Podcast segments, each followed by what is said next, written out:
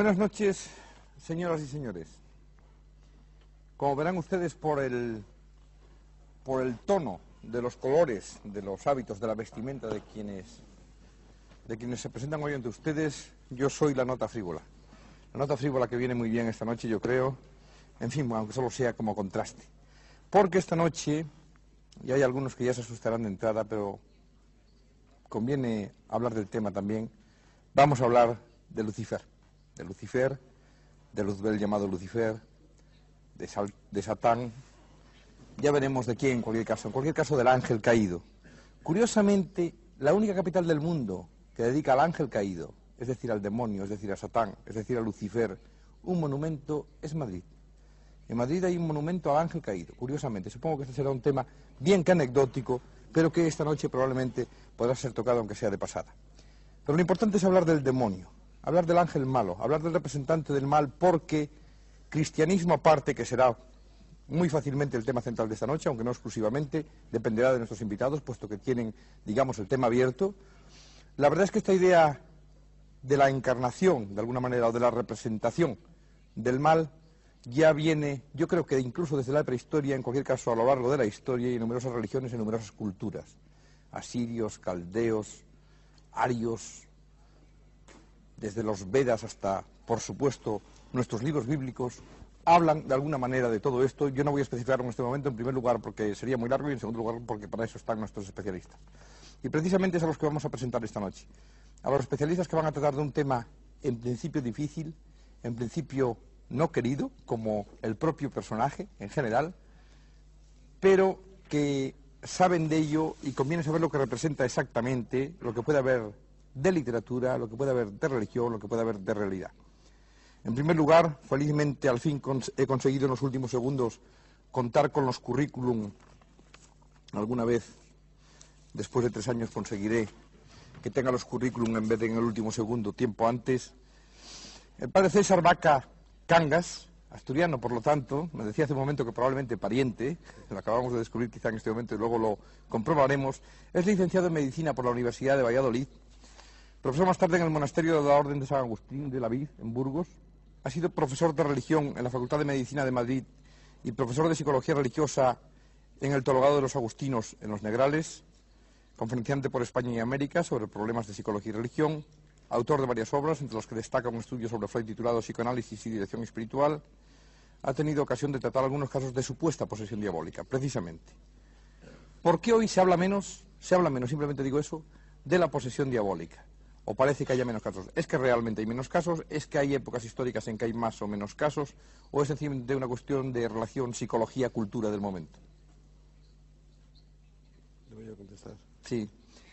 Es, es una simple presentación, no hace falta entrar en Sí, el tema de sí, fondo, el coloquio será después. Efectivamente hay una disminución muy notable de estas posesiones, o por lo menos de estos casos que se presentan como posesiones diabólicas. Y el motivo quizá pueda resumirse en que el, eh, la presencia o la, o la actividad del- de Satanás ha sido mm, sustituida, por decirlo así, por enfermedades de tipo psicológico, que antaño consideraban como posesiones diabólicas lo que hoy ha resuelto pues, la psiquiatría y el psicoanálisis y demás.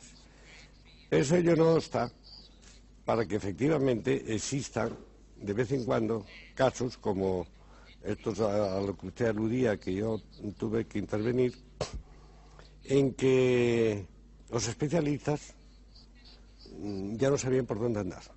Es decir, ya habían agotado sus procedimientos y entonces mm, consideraban que aquello no tenía explicación mm, humana y tenían que recurrir a otra intervención, a otra eh, forma de resolver el problema, pensando en que pudiera ser un- una posesión diabólica.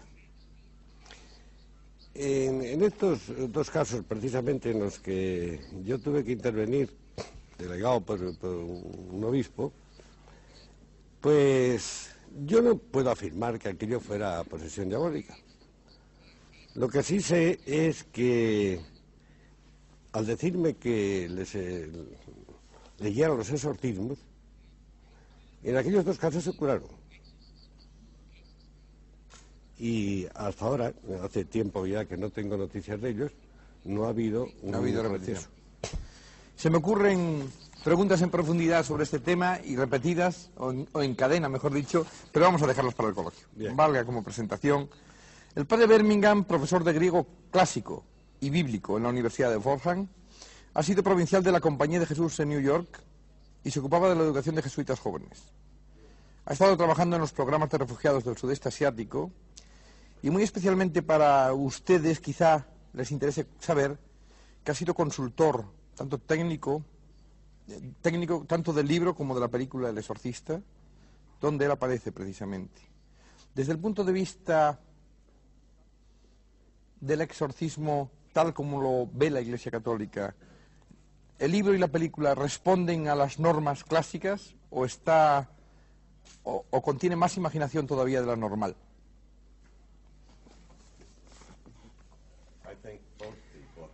Pienso que tanto el libro como la película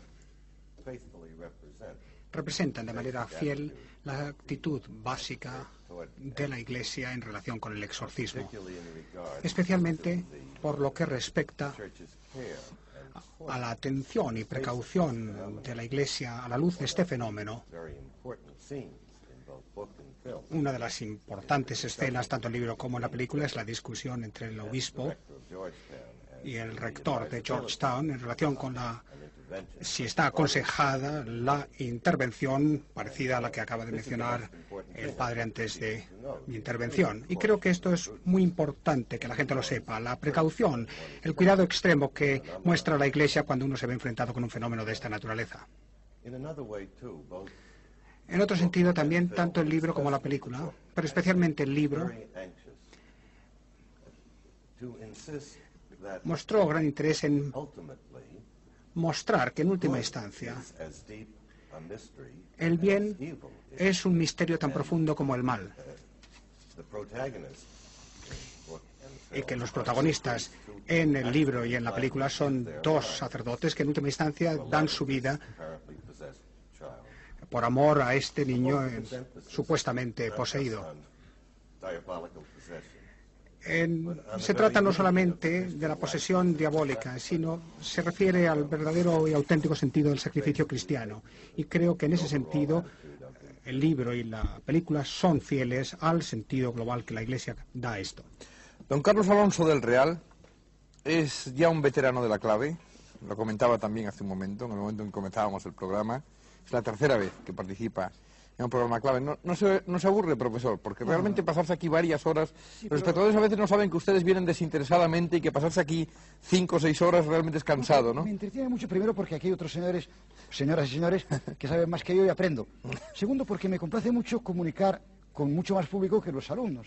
Es decir, con mis alumnos en la clase Se sienten más profesor todavía. Tengo 200 y aquí debo tener, no sé, eso del plan de provincia no lo separamos, supongo que más de 200, porque si no habría que cerrar este, este establecimiento. Pero en cambio aquí sus opiniones pueden ser contestadas y en la clase probablemente sí, no. Sí, en las clases siempre. Tengo ah, siempre clases de discusión, cada semana una. Bien, el profesor Alonso del Real es catedrático de prehistoria y etnografía en la Universidad Complutense en este momento, no en las veces anteriores que estuvo en la clave. Antes estaba en Santiago, si no recuerdo mal. Entre sus obras, Sociología de la pre- y protohistoria, Nueva Sociología de la prehistoria, Esperando a los bárbaros, Realidad y leyenda de las Amazonas, Superstición y supersticiones. Viniendo de Santiago tampoco es extraño todos estos temas. Yo iba a preguntarle si hay rasgos en común en general a lo largo de la historia en las diferentes culturas, en este precisamente en esta idea que tienen de la personificación de alguna manera del mal. No, yo creo que es muy distinto. muy distinto. Y que nosotros cometemos un error al em, proyectar nuestro pensamiento a otras culturas.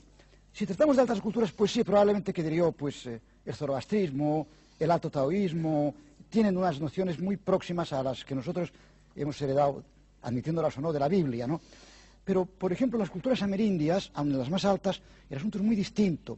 Lo que pasa es que los misioneros españoles eh, tenían una tendencia ingenua a interpretar como, en términos cristianos, las creencias de los indios.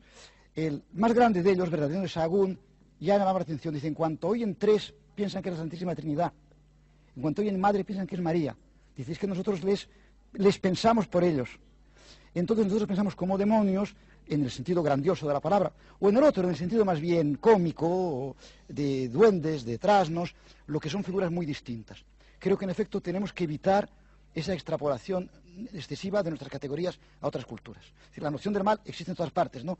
Pero puede ser totalmente impersonal. En el mundo clásico, por ejemplo, es totalmente impersonal. Eh, es evidente que la presencia del mal es muy fuerte en las tragedias griegas y no existe el demonio. Claro. Y es una cultura muy próxima a la nuestra. Sin embargo, los titanes rebelándose contra Júpiter y Sí, demás pero no es una manera sí, de... en efecto, de, de poner el aspecto negro, negativo de la tal. Pero, por ejemplo, en una tragedia tan terrible como la Orestiada, la gente comete los crímenes, los crímenes más terribles, el marri- mat- patricidio, marricidio, el incesto, por pasiones puramente humanas. No hay ningún demonio que los mueva.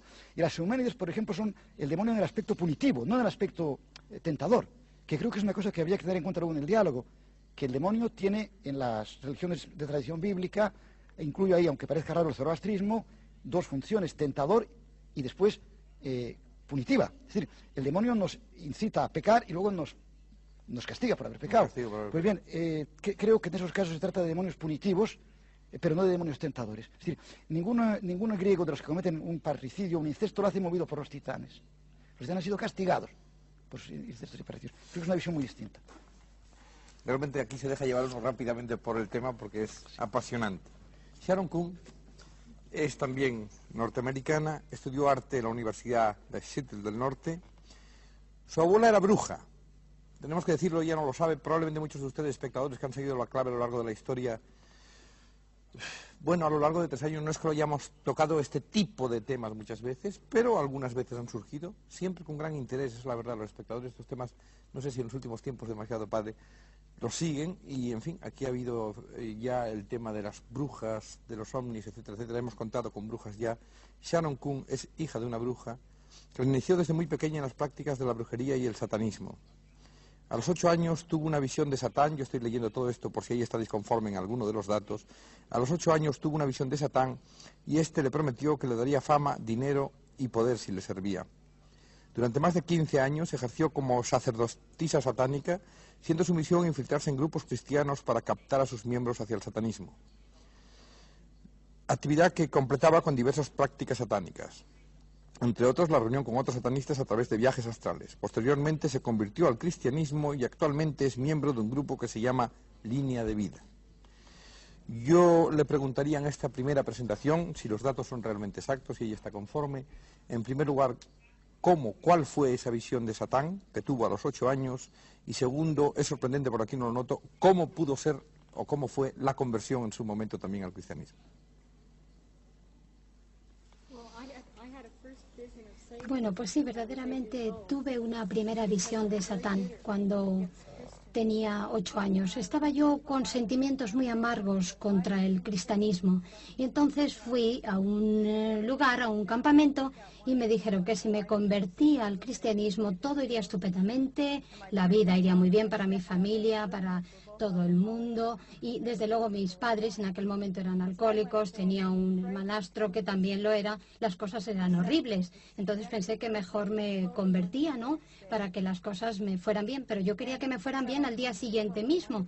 Entonces al día siguiente las cosas no fueron mejores, sino mucho peores. ¿Y qué pasó? Pues que me desilusioné con el cristianismo porque pensé que Dios no cambiaba las cosas como yo quería y además en el poco tiempo que yo quería y como me lo había dicho la gente. Me puse realmente de lo más amarga contra el cristianismo. Por aquello me desilusioné. Al mismo tiempo, mi abuela me inició en la brujería. Ella hacía cosas de brujería, ahora ya no, se ha arrepentido y es cristiana también, está dentro del seno de la Iglesia Católica, pero todo eso pasó al mismo tiempo, ¿no?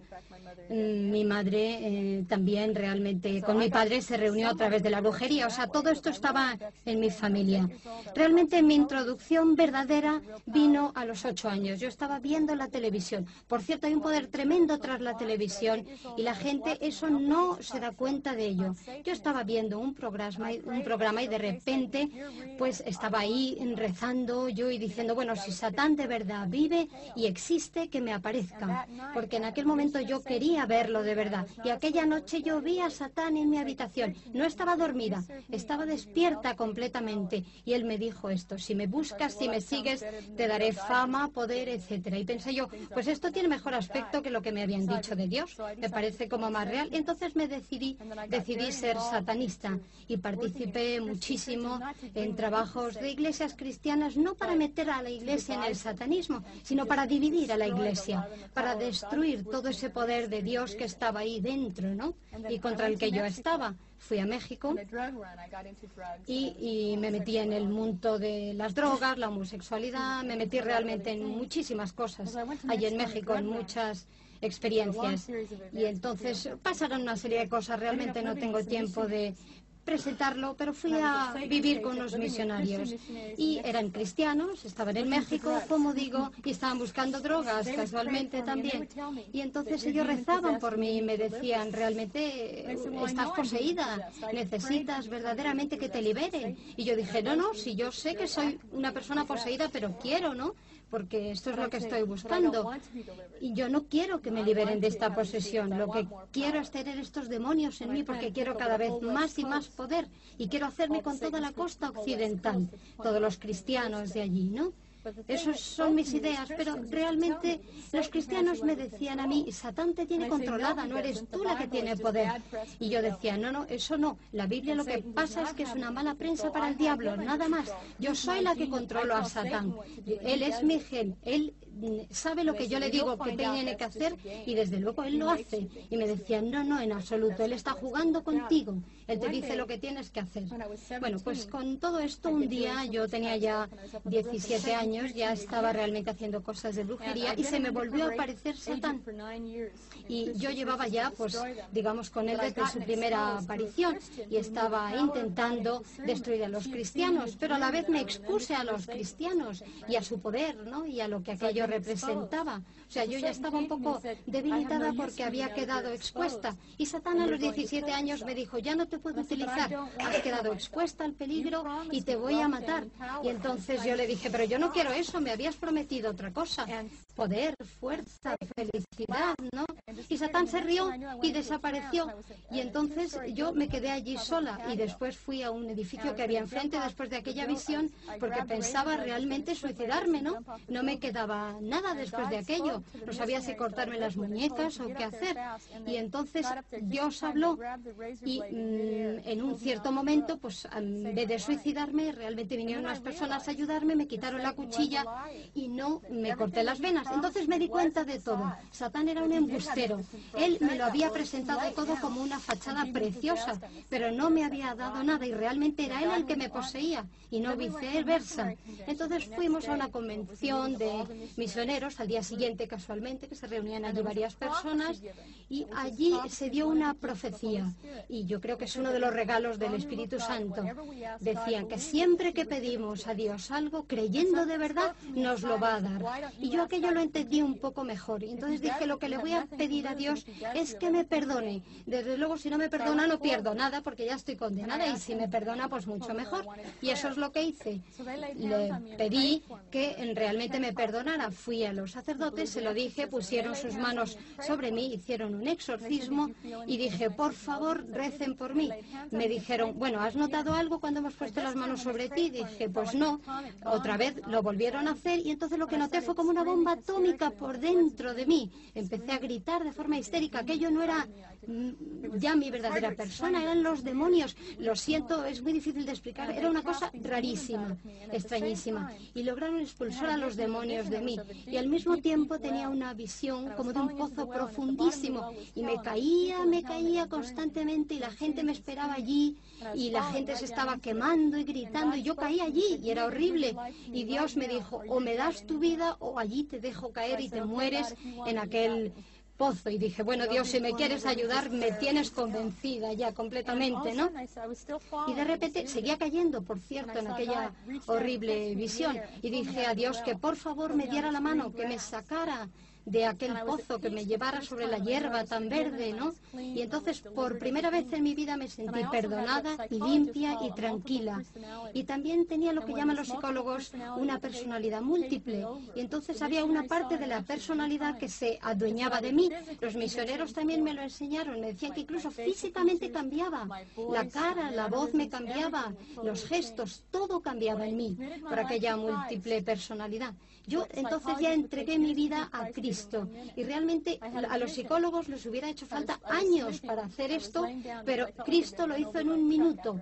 ¿eh? Quedé realmente en manos de Dios después de haberme sacado todos aquellos demonios. Me desperté, era otra nueva vida y vi realmente una imagen de mí misma por fuera. Y entonces realmente vi que no quería verdaderamente todas esas otras personalidades que quería ser yo y sin no tener una personalidad múltiple jamás historia está completa y después habrá ocasión de profundizar en ella, pero sin embargo hay una pequeña laguna que quisiera también aclarar para nosotros, cuando intervenimos aquí para los espectadores, y es, dice que tuvo una visión de Satán. ¿Y cómo era esa visión? Gráficamente, plásticamente. Esa visión de Satán cuando estaba viendo la televisión siendo niña. ¿Cómo era Satán? ¿Cómo fue la visión?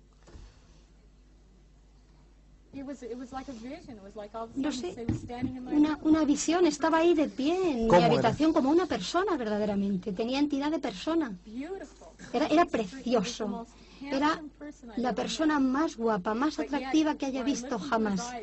Pero al verle en los ojos había algo terrible ahí, en su mirada.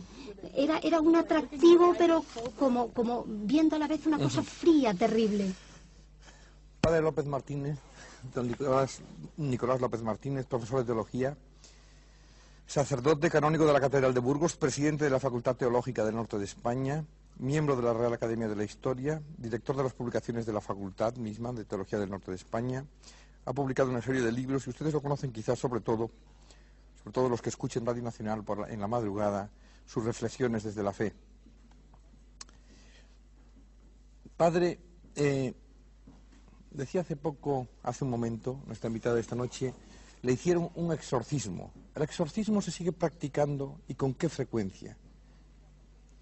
¿Se practica poco? ¿Por qué se habla poco de ello en cualquier caso? Bien, eh, mi impresión es que el exorcismo actualmente, eh, tal como la Iglesia prescribe que deba ser realizado, se practica muy poco. En primer lugar, el ritual ya previene que no se debe de dar crédito fácilmente a los casos de presunta posesión diabólica. Y luego, pues establece una serie de medidas, de cautelas. Las normas mismas del derecho canónico también lo establecen así. Así como hace unos cuantos años, por ejemplo, en París, eh, los casos exorcizados eran relativamente numerosos, por ejemplo, el padre Tonquedec, que escribió toda una obra allá por hacia los años 40 o poco antes sobre el tema, recogiendo casos en los que él había intervenido.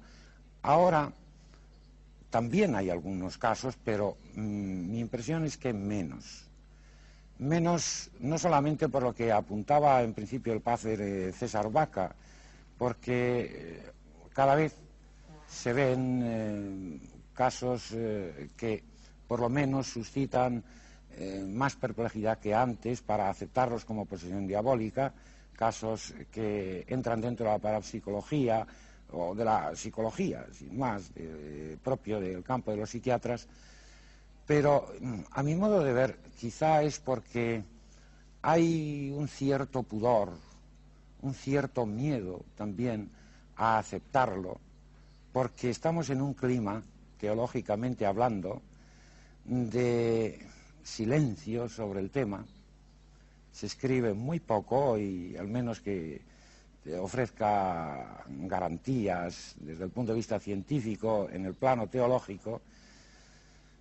Ya Papini decía en su el, el diablo censuraba con ese tono tan suyo, a veces acre, a los sacerdotes, a los teólogos, concretamente a los teólogos, porque cuando hablaban de los ángeles y en concreto del ángel caído, andaban como murmurando, cuchicheando, como si les diera vergüenza tocar el tema. La angelología, que tuvo sus tiempos prósperos en el, pasado y en un pasado no tan lejano como ciencia teológica, hoy también lo es, pero está normalmente relegada a un plano muy secundario en comparación con otros tratados teológicos. Tal vez porque todos somos hijos del ambiente y porque al haber crecido desdichadamente eh, a cara descubierta el ateísmo, es correlativa también la fe eh, en el diablo. Al fin y al cabo, pues... Eh, en una sociedad racionalista se cree menos en estas cosas. Lógicamente piensa que si no se han encontrado soluciones para determinados casos, ya se encontrarán, ¿no? Y los teólogos hablan poco del tema, indudablemente. Mm. Hablan poco. Pese a todo, a mí se me ocurría, cuando estaba oyendo al padre antes, y a nuestra invitada, se me ocurría que precisamente hay sociedades, curiosamente en principio de origen racionalista, como la propia americana, donde en cambio está proliferando muchísimo todo tipo de sectas, grupos religiosos diferentes, todo tipo de visionarios, sí, incluso el culto a Satán. El culto a Satán. El culto a Satán.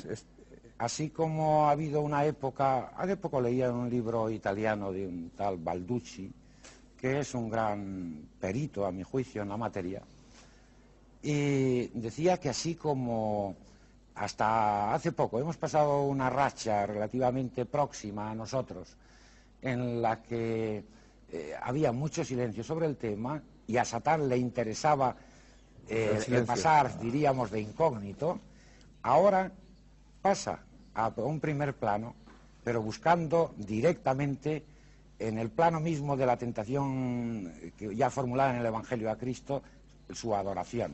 Y se da en América, hay distintas sectas satánicas, se da en Londres, quizás es donde hay mayor número, y en Torino mismo, en Italia, pues hay unos 40.000 adeptos que se calcula. Bien, es el tema de esta noche precisamente. Vamos a ver la película. La película codirigida por Richard Barton, interpretada por Barton y Elizabeth Taylor, dos monstruos de la interpretación.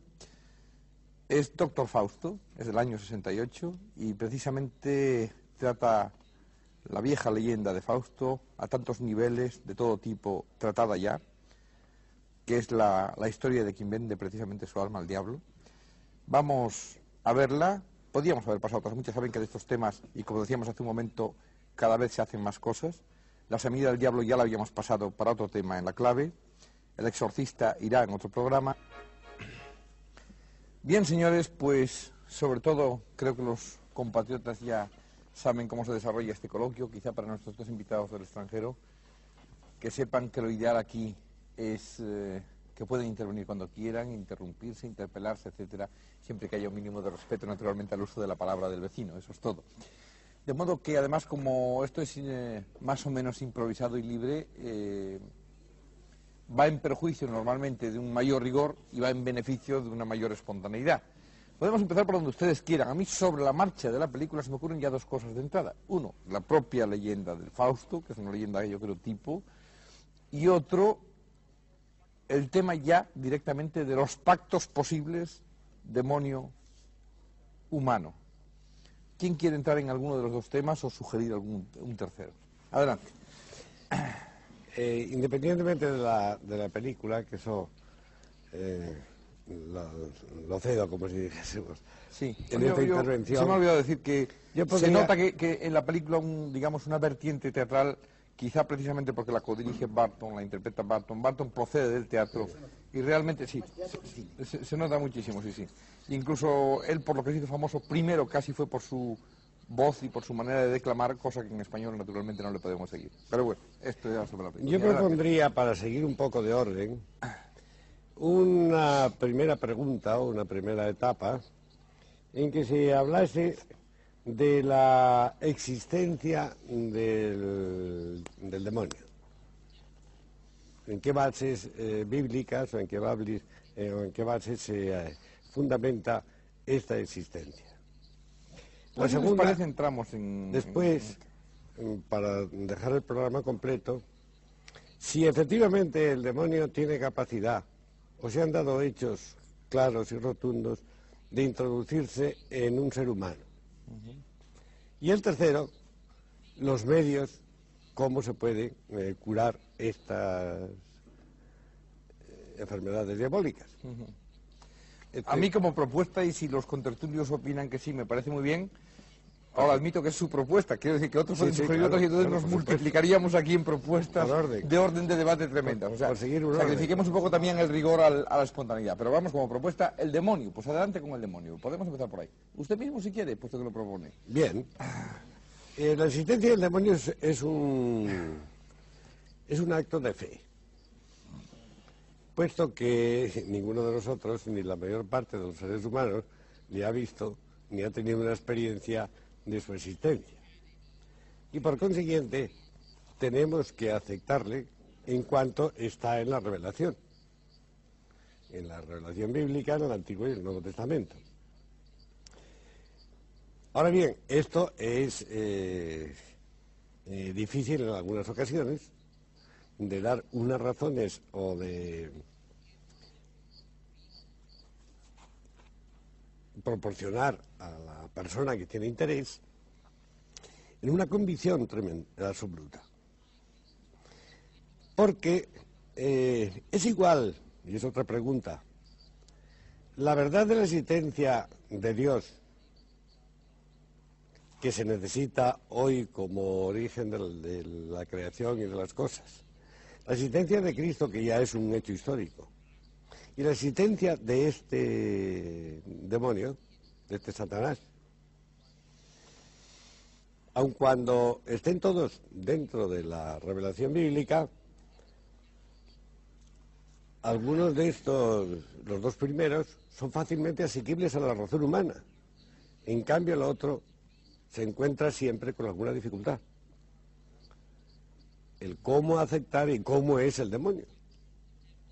Porque eh, eh, la manera de presentarle desde el punto de vista artístico, pues ha sido múltiple y al mismo tiempo nunca sabemos mm, a qué cuál de esas imágenes puede ser aproximadamente siquiera la de el demonio.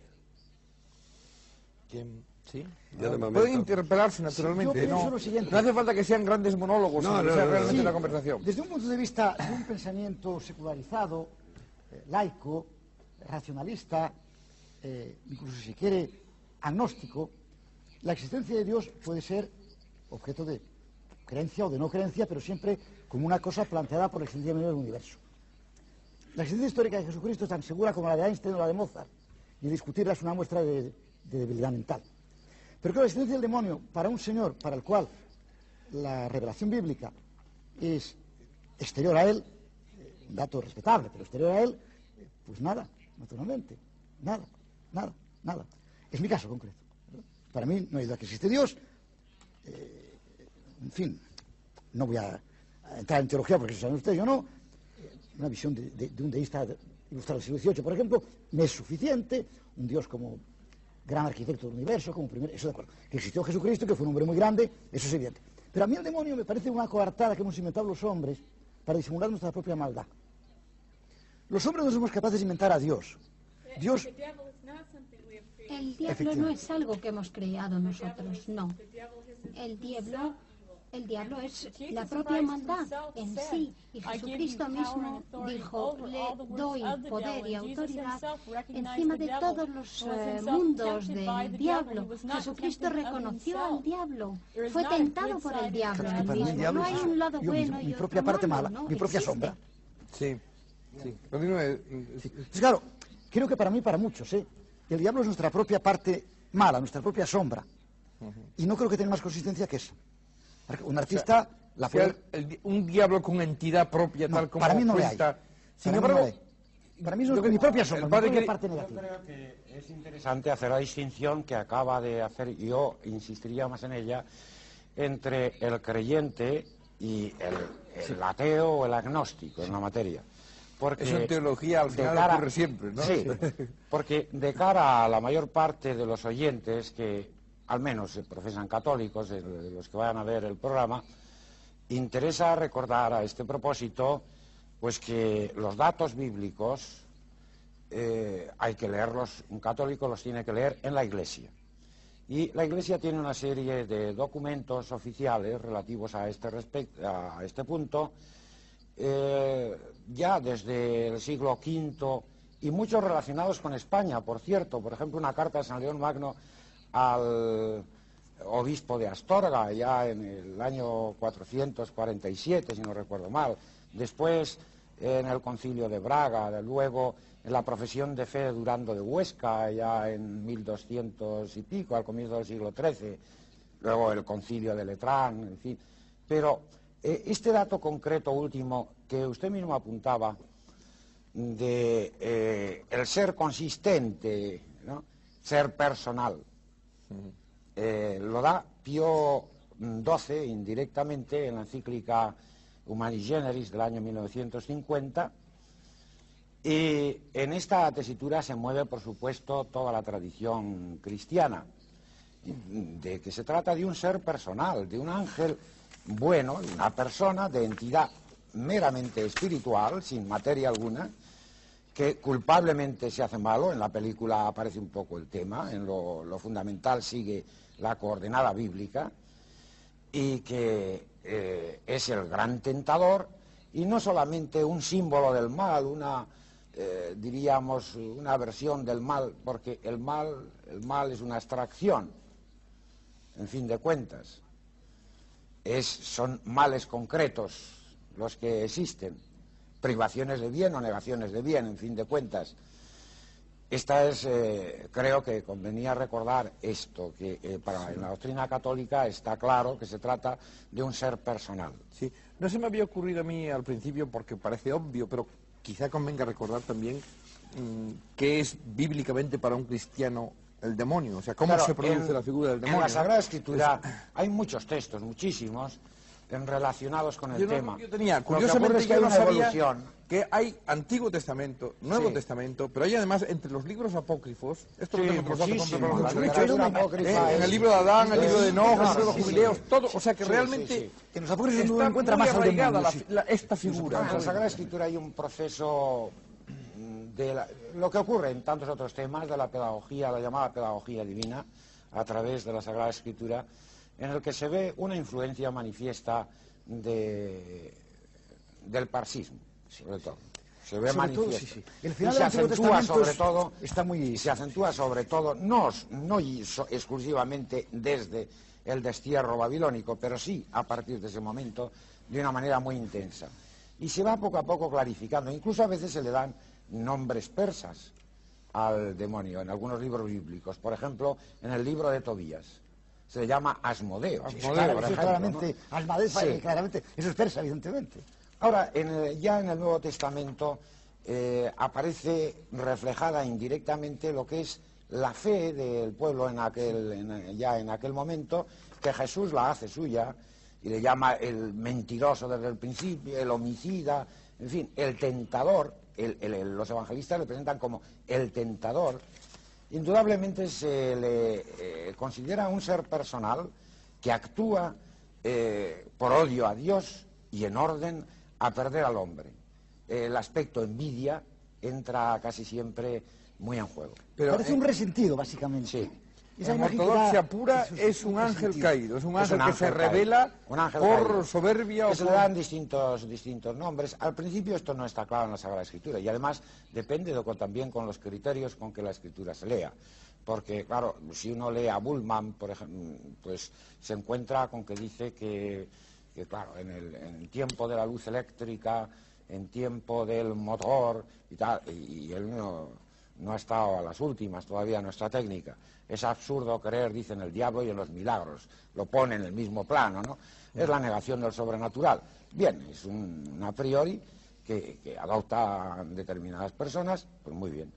Pero no es una posición científica para, desde luego, leyendo el proceso bíblico de decantación y, llegando, diríamos ya, a momentos de conclusiones serias que la Biblia adopta doctrinalmente, Indudablemente eh, se trata de un ángel, de un espíritu creado por Dios y en eso hará especial hincapié frente al dualismo maniqueo, el magisterio, y en España frente a los priscilianistas. Y que culpablemente, por, su propia culpa, eh, está apartado de Dios, perdió el sumo bien. Fórmulas que se encuentran todas ellas más o menos equivalentes y que el magisterio de la Iglesia da por buenas. Hasta el Concilio Vaticano II, que no toca el tema, es profeso, pero sí habla tres veces del demonio suponiendo esto. Una de ellas en la Constitución sobre la Iglesia en el mundo de nuestro tiempo, refiriéndose pues a uno de los grandes agentes de la situación en que se encuentra la humanidad. Yo no sé si sería meternos en demasiadas honduras, en primer lugar, porque no sé si sería capaz de seguirlas, el espectador que me acompañe y que no sea especialista quizá tampoco.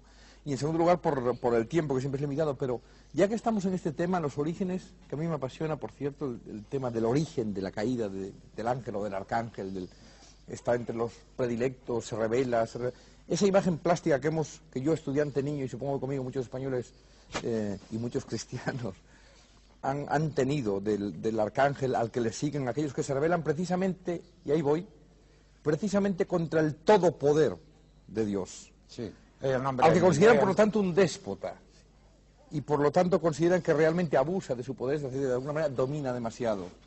¿Eso cómo se puede entender? Porque es curioso, es una, es una rebelión que desde el punto de vista humano se puede entender. ¿Es, es, es ortodoxo, como yo lo estoy describiendo, el origen de la caída o no? Bien, es que el determinar eh, teológicamente, en rigor científico, el, el modo concreto de la caída eh, es prácticamente imposible. El ya en cuanto al modo concreto, por ejemplo, en qué consiste su pecado, la forma, toda esa serie de representaciones plásticas de las que tenemos en el románico. Los ángeles malos luchando contra los buenos, a en Miguel, arte y tal. románico, ¿no? y tan abundantes. Eh, todo Lo eso que damos está mucho- muy influenciado por los libros apócrifos de que usted Así hablaba. Busca, la gente busca plasticidad, busca, eh, claro, eh, moverse en categorías espaciotemporales y eh, no hay que olvidar que se trata de un espíritu, de, de espíritu eh, sin mezcla alguna de materia. Ya. Y, y, claro, tenemos que juzgar analógicamente. Entonces, cuando no hay datos suficientes en las fuentes, pues se recurre bastante a este camino de la imaginación. Y ese camino han seguido en muchos casos en la literatura apócrifa. Pero Birmingham todavía no ha podido hablar. A mí me gustaría volver un momento a una pregunta que usted planteó antes a la señora Kuhn, porque la respuesta que ella nos dio me fascinó. Posiblemente para nuestro público que quizá no estuviese sintonizado en la primera parte de la presentación, quisiera decirles que la señora Kuhn ha testificado, ha atestiguado una visión personal de Satán en una edad temprana. Al final de la narración que ella nos hizo, usted le preguntó, y me gustó a mí mucho que lo preguntase, el qué aspecto tenía el diablo. Y creo que para sorpresa de la mayor parte de nosotros, ella dijo que le parecía un individuo muy guapo, el más guapo que había visto jamás, hasta que le miró a los ojos. Esto para mí ha sido eh, muy fascinante, porque me ha recordado de un gran momento en mi propia vida, en uno de los lugares más bellos del mundo, por lo que me respecta, en la Basílica de San Francisco de Asís, en Asís. Y en la parte de abajo de la basílica hay una pintura del medievo tardío, del último juicio, del juicio final. Y en ese conjunto se tiene ya Satán, que reconoce su derrota final. Para sorpresa mía, este es el único Satanás que yo he visto jamás que fuese al mismo tiempo la figura más bella que yo haya visto jamás representada en arte. Hasta que se le miran los ojos. El artista verdaderamente representaba lo que usted ha dicho como palabras. Para mí ha sido sorprendente oír lo que usted me decía. Sí, es que el diablo tiene dos formas en que quiere que la gente haga cosas. O que tenga un interés un poco malo, digamos, con respecto a las escrituras, se meta en lo oculto, se vaya a la astrología, o que haga que se levanten los muertos de sus tumbas. Es decir, que no les interese las cosas estas de forma sana, o si no, que la gente vea el diablo pues ahí con un tenedor y con este rabo y todas estas cosas, digamos como una figura cómica. Las dos cosas son un error, las dos así completas. Lo que tenemos que darnos cuenta es que hay un diablo real y un Cristo real. La Biblia nos lo dice así, los dos son reales. ¿eh? Y que hay un diablo real y no tenemos otra forma de hacer las cosas más que aceptarlo. Verdaderamente como Dios, Dios existe por la creación. El diablo constantemente está siendo llamado destructor de la familia, del hogar, de las personas, de la tierra, de todo.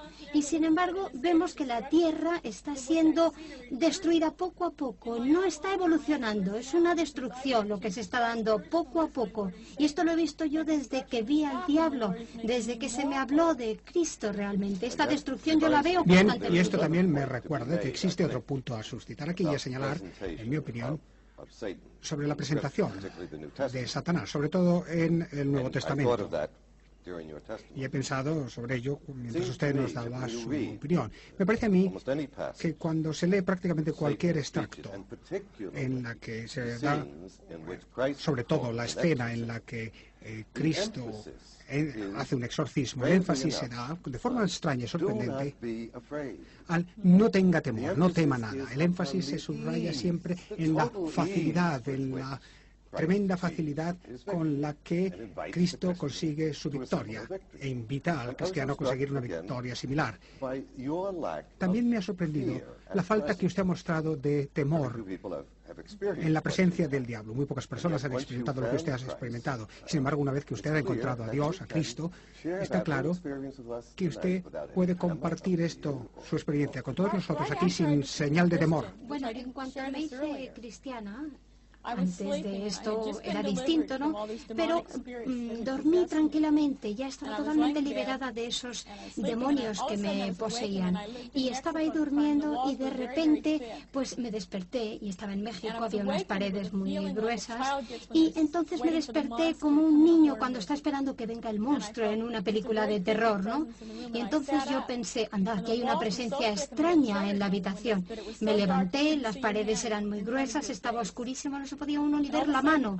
Y de repente dije, bueno, todos estos demonios están aquí alrededor de mí. No tienen cuerpo, tienen unas cabezas horribles. Y cuando me hablaron, reconocí las voces instantáneamente. Eran aquellas que me habían guiado nueve años antes, cuando estaba yo en manos de Satanás. Y dijeron, hemos venido a volverte a recoger. ¿Crees que Dios te ha perdonado y que estás libre? No. Has establecido un pacto con el diablo para siempre. Va a recoger tu alma. Y yo estaba verdaderamente aterrorizada de aquello. Entonces sí que tenía miedo. Yo quería verdaderamente gritar y llamar a alguien, a un misionero, a alguien que me ayudara. Y Dios me habló. Y esta es una de las pocas veces en la vida en que Dios de verdad me habló, pero con voz, con voz audible. Y realmente yo pude ver que Él me hablaba para sacarme de aquella situación. Y me dijo eso, no temas, no des tu temor, no lo dejes ahí. Y yo oí la voz de Jesús y me dijo, el poder de Satán ha sido destruido. Y yo tenía derecho a tu vida antes de que él tuviera derecho a tu vida. O sea que yo soy el que va a vencer en tu vida. Tú estás salvado, no él. En, la misma línea en que están ustedes planteando la cosa, yo haría un poco de abogado del diablo, con perdón. y me entraría un poco la línea del, profesor Alonso del Real. Y entonces, ¿cómo se explica Claro, si, uno no es creyente, por ejemplo, los no creyentes, que hoy son numerosos, padre, eh, eh, por lo menos agnósticos, muchos de ellos, ¿en qué medida se explica que puede haber, como ser real, espiritual o no, pero como ser real, un, un personaje de profesión sus maldades, su maldad? Es decir, ¿cómo se explica eso? Desde el punto de vista teológico, incluso, sí. Eh, yo creo que hay que tener en cuenta eh, que no solo la religión cristiana y, la revelación, sino todas las religiones tienen un Dios bueno y un Dios malo. Hmm. Por consiguiente, parece que está en la propia estructura y la sensibilidad del hombre esa dualidad y ese, ese contraste entre el ídolo, el tote o cualquiera de las formas que adopte su religión, los pueblos más primitivos, hay siempre uno malo. Ahora, ¿de dónde ha surgido esta idea? ¿Simplemente de una tradición o está dentro de la naturaleza En humana? el, en el monoteísmo que refleja la escritura, ese dualismo no se da en esa forma de, de dos poderes en el mismo nivel. No, ya, de acuerdo. Porque en la escritura se hace mucho hincapié En que el gran poder es el- el gran poder es el sí. en, en el es una intención apologética frente a los goyín, frente a los a los que tienen otras divinidades.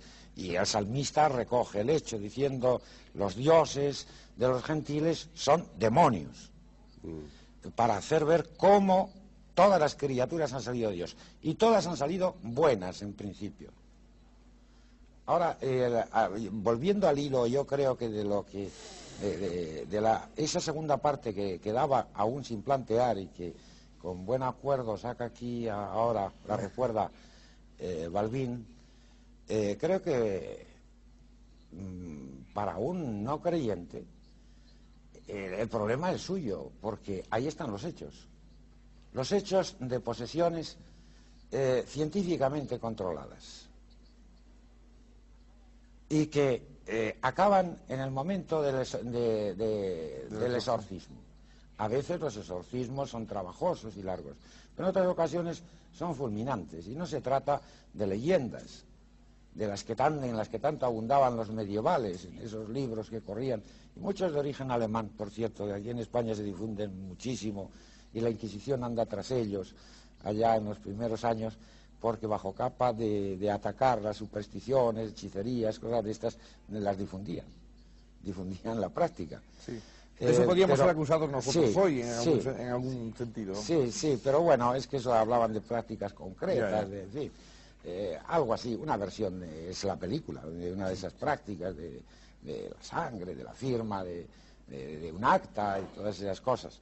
El hecho es que se han dado, bien recientemente, casos de posesión perfectamente controlada y ese es un problema que para un ateo o un agnóstico pues es suyo el problema. un, y un ateo, un indudablemente, agnóstico no diría hecho- siempre que serían casos de, problemas psicológicos aún. Personalmente es lo que yo pienso. Es lo que yo pienso, por ejemplo. Bien, ahí está. es que, Este es el claro, hay casos... Pero Sí. vamos a ver, yo creo que se les está escapando a ustedes lo importante. En el caso de un agnóstico, bueno, yo conozco a una mujer con esclerosis múltiple y eso realmente ha sido terrible. Trece años ha estado en la cama, ahí sin poderse mover. Una enfermera era una agnóstica y no podía aceptar la realidad de que Dios le había mandado esto. Y decía, "Mm, esta mujer enferma, Dios me ha hablado y me ha dicho que me lo envía, pero que me va a mm, salvar después, que es una cosa que tengo que pasar. Un día tuvo una visión de Dios y se curó instantáneamente de la esclerosis múltiple y además le dio poder instantáneo para que pudiera levantarse allí después de 13 años y pudiera ponerse a andar como cualquier persona. Y fue aquella enfermera que era tan agnóstica que no creía y le dijo, mírame, estoy curada, tú me has visto todo este tiempo.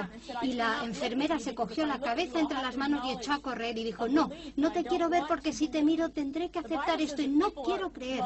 La Biblia dice que la gente quiere realmente la enfermedad, no la luz, porque la luz te hace creer. La oscuridad es mejor, dicen. Y desde luego si hay cosas controladas científicamente de la posesión del diablo, es que el diablo es real, ¿no? Hay gente que dice que es psicológico, siempre hay formas de escaparse y de buscar otras soluciones. Eh, excusas, lo que sea. Si no, cierran los ojos. Este sería el gran problema de fondo. Yo vuelvo a lo que planteaba el padre López es- Martínez de la cuestión de fe, claro. Sí. Porque ella dice No, la en este momento hay formas de escaparse Sí. hacia la explicación La científica. cuestión de fe es- que yo hay formas formas legítimas y que respeto Sí, de escaparse de otro. la, la cuestión de fe es clara en última instancia. Si uno no tiene Porque fe, uno la existencia cree- de Jesucristo es un hecho histórico. Eso es libre. Pero la existencia del demonio es un hecho acto de de fe. fe es libre siempre. Y Dios respeta la libertad humana en todos los casos, siempre. Y uno es eh, libre para creer o no creer, incluso ante un milagro. Y de hecho en el Evangelio tenemos bien Que de- no querían aunque hacía milagros, claro. que, que unos creían y otros no. Y llega un momento en que tanta gente se va que, eh, que Jesús se vuelve a sus apóstoles y dice, también vosotros queréis iros. Porque a veces hasta gente muy próxima a él no tiene fe. El caso de Tomás y de- Sí, en su eh, momento, al ¿no? menos pues sus eh, dudas, recuerdo a este, a este propósito que un escritor eh, se metía un poco, Leon Bloy, mm, un poco violentamente. Pero siempre se metía violentamente eh, con con- a, a su tono, ¿no? Precisamente con los curas, diciendo, son los que no tienen fe, porque, porque ponen muchas pegas cuando en casos de estos, de posesión diabólica, y no lo aceptan y tal, en fin. Indudablemente la Iglesia es muy prudente en ese campo y es muy difícil en ocasiones distinguir un fenómeno de parapsicológico de un fenómeno realmente no, que, no haya explicación posible desde el punto de vista natural. Pero es que, aun tratándose de, de casos eh, psíquicamente eh, desequilibrados o, en fin, o de fenómenos eh, parapsicológicos, incluso de enfermedades normales, en un ambiente de cristiandad se pensaba que en esto tenía su parte el diablo, aun cuando tenga su causa inmediata de origen científico. Incluso cuando se trataba de administrar en la Edad Media la unción a los enfermos, el sacramento de la unción a los enfermos, hay rituales que hacen hincapié en que debe ungírseles la parte enferma, en orden a expulsar el demonio que allí está actuando. Bien, es una credulidad medieval, en fin. Hoy habría que dis- separar muy claramente, o por lo menos distinguir muy claramente, el ámbito estrictamente científico, es decir, hasta aquí llega la ciencia, de aquí en adelante no, no hay posibilidad, y entonces habría que restringir los casos de posesión a estos que no puedan tener ninguna otra explicación.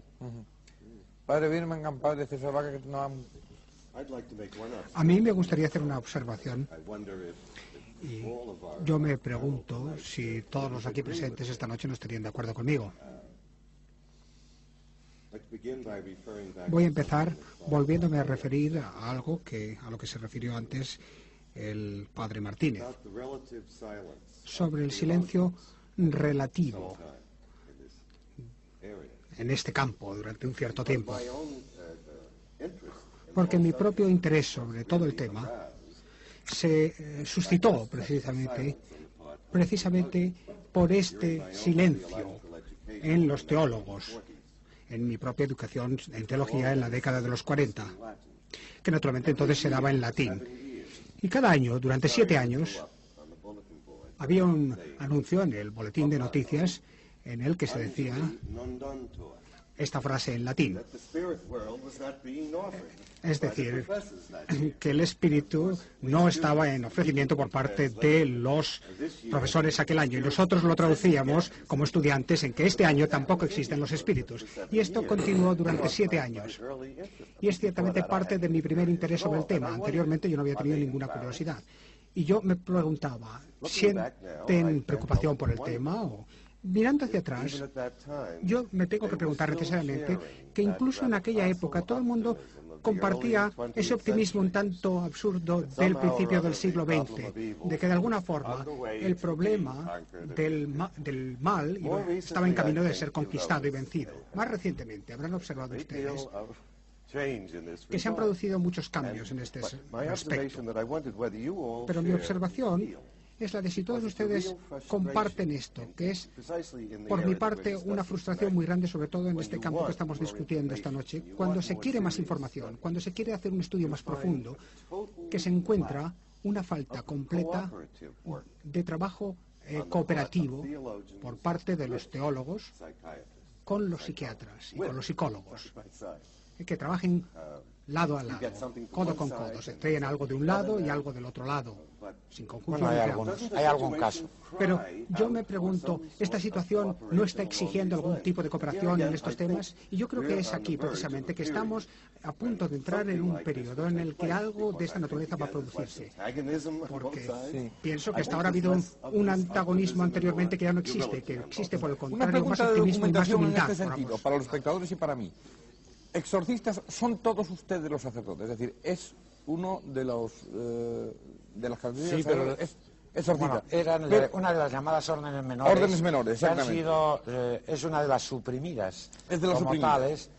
eh, o sea, entonces hoy pero para ser exorcista, ¿cómo? Basta ser sacerdote y que el, el obispo le designe Ser para el caso. ser designado. Ha de ser el, el ordinario del lugar, dice el, Sí, sí. el Código de Derecho Canónico, el obispo o el vicario general. Es que iba a lo que plantea el padre Birmingham. Y el exorcista hoy que es designado, en primer lugar, ¿por qué ha sido suprimido? Eso me interesaría saberlo, y, y supongo que a los espectadores también. Y en segundo lugar, el exorcista hoy designado en esta línea que plantea el padre Birmingham, ¿en qué medida efectivamente es hombre eh, conocedor del mundo de la psicología, la parapsicología, etcétera, etcétera? ¿O no? Bueno, ya, bueno, yo eh, podría eh, responder yo a la primera pregunta y a la segunda eh, seguramente el padre César Vaca tendrá el por qué ha sido responder En el sentido de mm, doble, por decirlo así, en que uno de estos enfermos, los dos prácticamente, que me enviaron, habían pasado ya por psiquiatras. Perdón, usted fue exorcista, por lo tanto, designado, o sea, nombrado por el ordinario del lugar.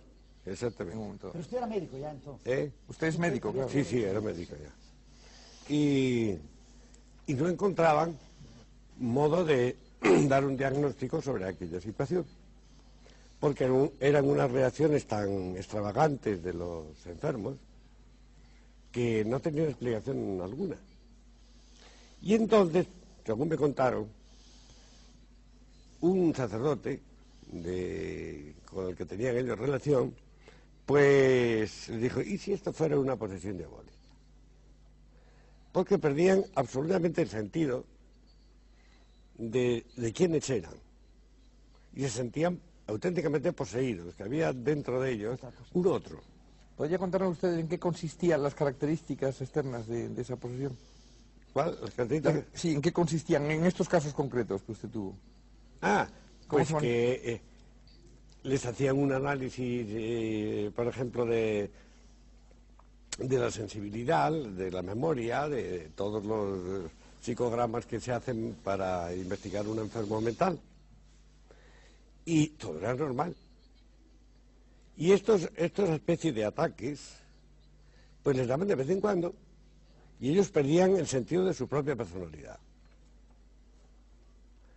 Y claro, ante esta situación no encontraban respuesta, porque no había desde el punto de vista clínico pues elementos suficientes para, para decir, pues este señor lo pierde por esto, porque tiene un tumor de cerebro, porque tiene un, un trastorno, etcétera, etcétera. Los electroencefalogramas tampoco daban señales y habían agotado, por decirlo así, todos los eh, elementos de investigación médica actual para diagnosticar. Y entonces, según me contaron, eran amigos de un otro sacerdote. Y yo no sé si fue porque yo había escrito algunos temas sobre esta materia, así, les recomendaron que vinieran a mí. Y me contaron toda esa historia, todos sus antecedentes y demás, y que querían, venían ellos ya dispuestos a que les hicieran los exorcismos. Entonces yo tuve que pedir permiso al, obispo, y el obispo dice, pero en estos tiempos todavía hay esto, recuerdo que me dijo. Bueno, usted, usted dirá si lo hago o no. Bueno, hágalo. Y efectivamente se pusieron allí el enfermo, fueron dos enfermos distanciados y diferentes, claro. Y Eso se tiene unos de ritos muy, rodillas. tienen unos ritos muy determinados. Más que ritos son el contenido de los exorcismos, que es tremendo, de duro. Porque son imprecaciones directas eh, frente a Satanás. En nombre del Dios Altísimo, en nombre de Cristo, tal, sal de este, esta persona, etcétera, etcétera. Y esto repetido y repetido muchas veces. Por eso precisamente el mismo ritual insiste en que mm, previamente eh, se verifiquen las condiciones que allí especifica para tener la certeza al máximo de que se trata de un eh, poseso. Porque si se tratara de un enfermo no poseso, podría serle perjudicial. perjudicial. Se puede hacer mucho más daño que... Más aún, el, el- el libro de los exorcismos dice que si no da resultado la primera vez, y son muy largos, bastantes páginas que estaba leyendo en latín, porque ellos no lo entendían, pues que se continuase, se volviese a empezar otra vez y así hasta que diera resultado. Eso dice la instrucción del exorcista. Yo se lo leí una vez Y yo notaba también que frente a determinadas frases se estremecían un poco. Las frases que eran más duras, por decirlo así, frente a la posible posesión. Y al terminar, me dijeron, padre, eh, yo me quiero confesar y se confesaron, se marcharon. Y, después tuve noticias de ellos y que tal seguían perfectamente. No se ha repetido jamás, entonces. No, hay una, la casuística es inmensa. El mismo San Juan de la Cruz, ya que ayer celebrábamos Santa Teresa, eh, os recuerdo, me he venido ahora por asociación de ideas, que mm, Santa Teresa le escribió una carta a la madre Inés de Jesús, creo que se llama, eh, a propósito de una monja que esta era una superiora que le había consultado acerca de una monja que parece, creían que se estaría poseída por el demonio. Y Santa Teresa dice, bueno, ahí va a pasar por ahí eh, el, el, fraile este, refiriéndose a San Juan de la Cruz, que ha demostrado que tiene una gran capacidad como exorcista porque en Ávila, y cuenta el caso, en Ávila ha expulsado y tal. Llegó San Juan de la Cruz, la examinó y dijo, eh, lo que tiene no es posesión diabólica, sino harta melancolía. Y no quiso tomar carta del asunto porque tenía mucho sentido común. Sí. Buen diagnóstico. Muy bueno, claro. Sí. Y con lo que decía el padre, a mi derecha, es muy importante explicar exactamente qué es un exorcismo, para empezar. Creo que muchas personas imaginan que es algún tipo de poder místico por, por, parte del sacerdote, ya sea natural o que se le ha conferido por la ordenación, y que es entonces ese poder suyo el que está efectuando el exorcismo. Y esto no es el caso. Un exorcismo es una oración, una invocación. Perdón, padre, al hacerle un alto, muy interesante. Y en vez de hacérselo, obligarle a ser breve, es mejor que lo dejemos para después de un alto en la programación. Inmediatamente después va a continuar explicándonoslo. Es muy interesante. Bien, el padre Bermin estaba explicando exactamente lo que era un exorcismo. Esto es importante.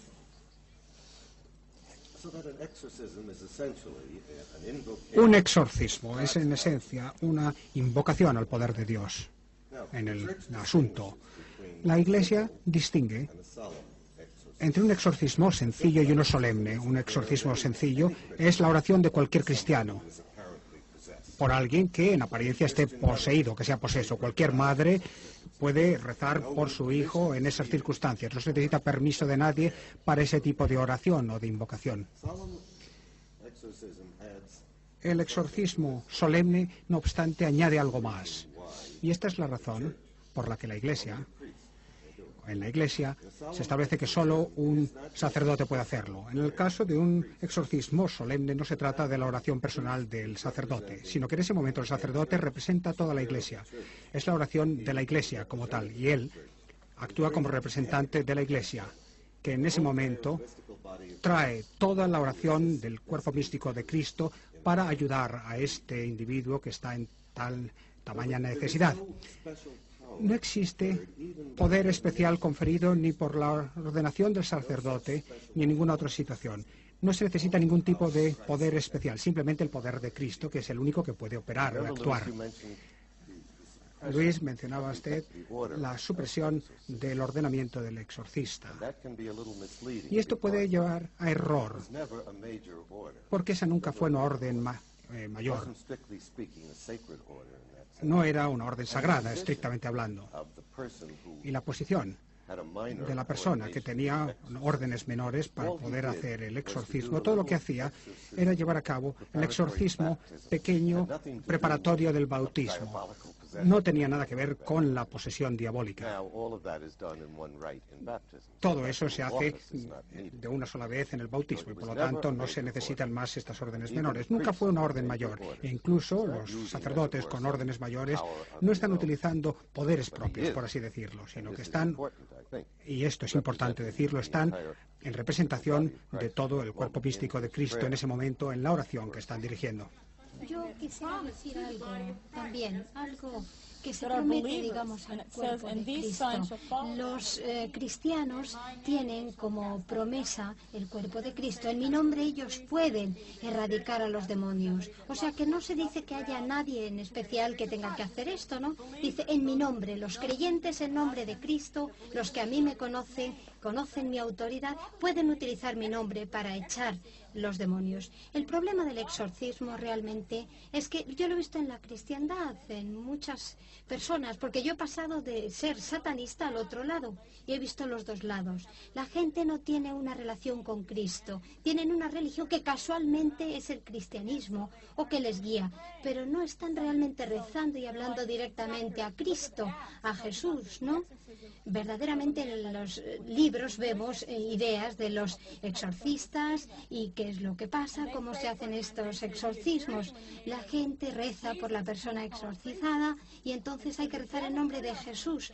El diablo puede decir, por ejemplo, porque hay un libro que está traducido del griego y dice eh, que Cristo dice, bien, mm, me tenéis que conocer a mí para poder en mi nombre echar a los demonios. O sea que el problema de la gente es que no tiene una relación directa con Cristo. Entonces no pueden hacer el exorcismo porque tienen una religión, pero no una relación directa con Cristo.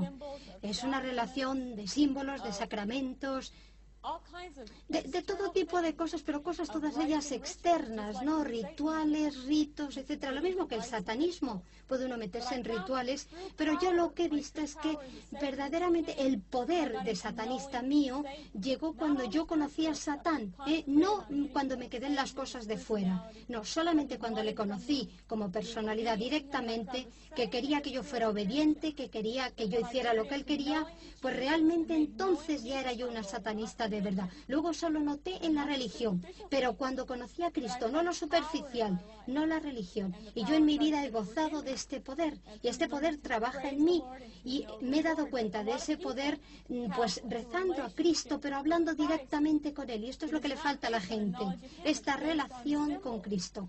Porque el conocimiento de Cristo se basa en lo de fuera, pero no se basa en el conocimiento directo y en la relación directa con Cristo. Y volviendo a esto del miedo, pues está clarísimo por eso no tengo yo miedo de Satán.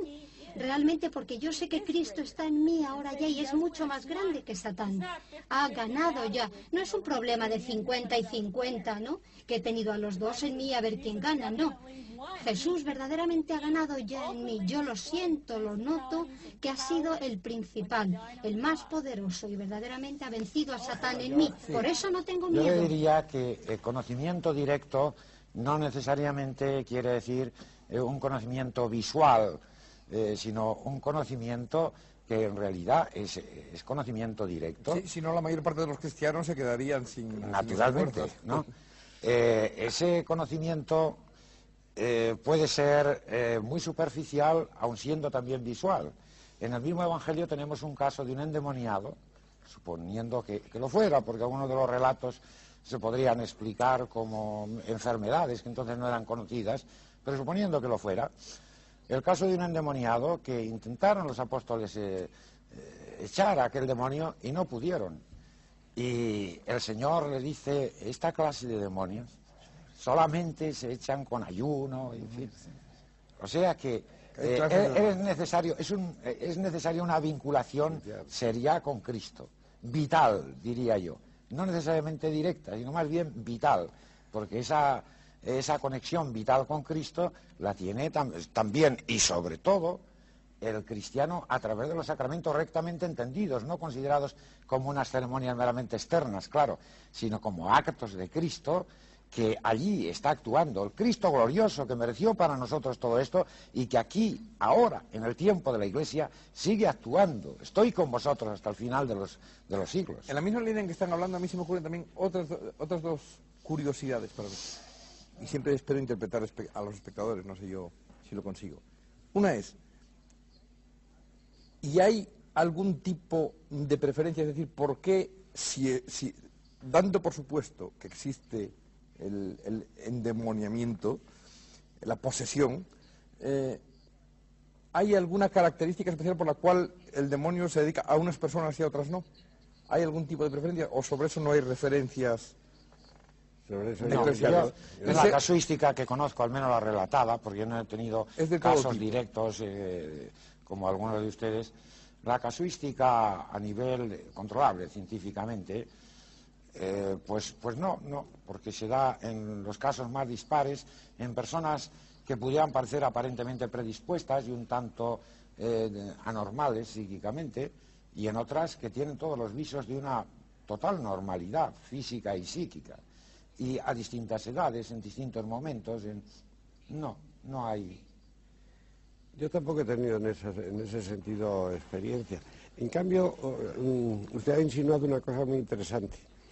Y es, eh, aun cuando no venga dentro del ámbito, pero sí de la conversación, eh, que hay una actitud de muchos cristianos, incluso piadosos, que reproducen, por decirlo así, aquella escena de los, israelitas cuando baja Moisés y en medio de truenos y demás le dicen, háblanos tú y que no nos hable Dios, porque, porque moriremos. Hay cristianos que se envuelven en oraciones y en devociones y no se relacionan con Dios. Bueno, sí, es el concepto falso. Es decir, que a eh, no hay una, sí, una intimidad, por decirlo así, una, no buscan una la- proyección profunda, psicológica un tanto rara. Sí, sino que parece que era- rezan y rezan y rezan. Querría que me lo aclarasen, pero me parece que era Ángel Silesio, que era ciertamente un gran poeta cristiano, que decía que muchos usaban la religión como refugio contra Dios. Sí, en el sentido de protector, en el sentido que lo ha venido a decir eh, el obispo Robinson Esto es, es recientemente. tan aquello que... Un que- poco el deus es máquina Esto sí. también, y para servirse de él, pero vamos, instrumentalizar la religión es un fenómeno de todos los tiempos. Sí, evidentemente, ¿no? sí. Y la segunda curiosidad que yo les planteaba era, y, y- y hay algún tipo, no digo de estadística, pero por lo menos de frecuencia con- en la que tenga éxito el, el exorcismo, o es en todos los casos, o es en muy pocos, es históricamente Pues cómo mire, eh, yo le puedo contestar que el libro de Tonquedé, que ha citado Sí. usted antes, me parece que dice, hace tiempo que lo leí, estuvo durante 20 años, lo menos, Sí, fue como exorcista en la diócesis de París. Y, y escribió un libro que se llama eh, Enfermedad Mental y, y Y posesión diabólica. una cosa así, sí. Y me parece que lo estuve buscando hoy, pero no lo encontré por, por hacerlo tan deprisa. En que dice que de los 20 años que él ha eh, mm, ejercido este- esta función, que seguro, seguro, que hubiera posesión diabólica, no tenía conciencia de ninguno. Es decir, que él pensaba que todos podían estar eh, dentro de cualquiera de los cuadros de, per- de perturbación mental.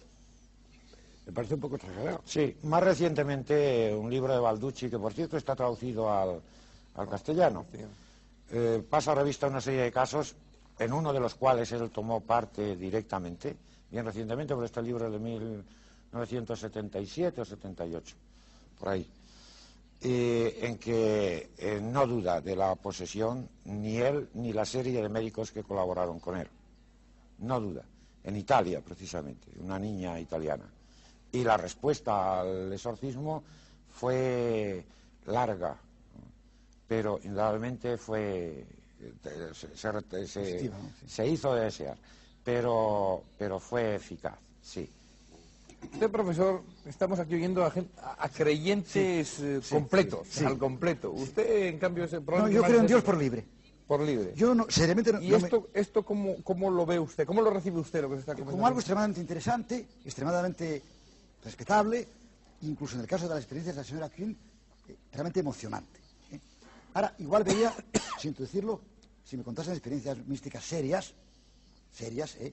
no hablo de los gurús de café con leche, hinduistas o budistas o musulmanas. Es decir, para mí Dios existe, es una realidad inmediata, y el hombre se, con- se con- se condici- está condicionado históricamente en su relación con Dios. Evidentemente, para un europeo o un americano eh, no amerindio, alguna forma de cristianismo, católico, protestante, es, digamos, su vía normal, históricamente normal, de relación con Dios. Y para un español, normalmente, salvo para un sefardí, que al fin y al cabo está en español como los demás, es el catolicismo. Ahora, todo eso que me parece muy bien, yo lo siento, pero no me considero integrado en ello. Tengo frente a una actitud positiva, admirativa, si se quiere cooperativa, ¿no? Pero me falta, lo que decían antes, eso, Lo siento, eso tan sencillo que se nace. Jesús dijo, hay que nacer otra vez. Así es como entra uno en relación con Dios. Jesús dijo, yo soy la vida, el camino, la luz. Nadie viene al Padre si no es a través de mí. No hay ningún otro camino.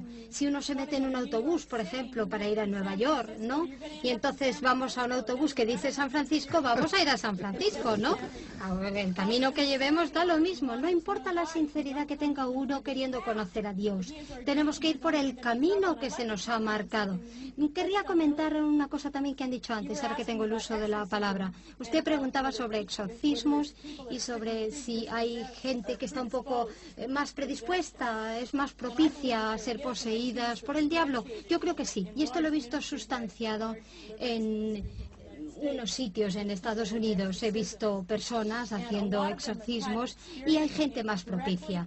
Hay personas que han tenido experiencias en el mundo oculto personalmente o tenían un historial familiar de algo de esto, ¿no? De exposición a la brujería, al satanismo, a la astrología, a mm, los mediums, etcétera, todo este tipo de cosas. También hay un estudio que se ha hecho en Alemania y por cierto lo quise eh, traer, lo que pasa es que estaba cambiando de oficina y no pude, no lo encontré. Pero hay, eso lo sé seguro. Hay un estudio en Alemania de ovnis y de todos este tipo de fenómenos y tal que también tienen que ver con todo esto, pero se ha descubierto que aquellas personas que se habían metido en ovnis y se habían ido a esos viajes, que yo personalmente creo que es otra forma de manifestación demoníaca, pues han visto que todas esas personas han tenido enfermedades y problemas mentales muy serios y que podrían llamarse posesión también.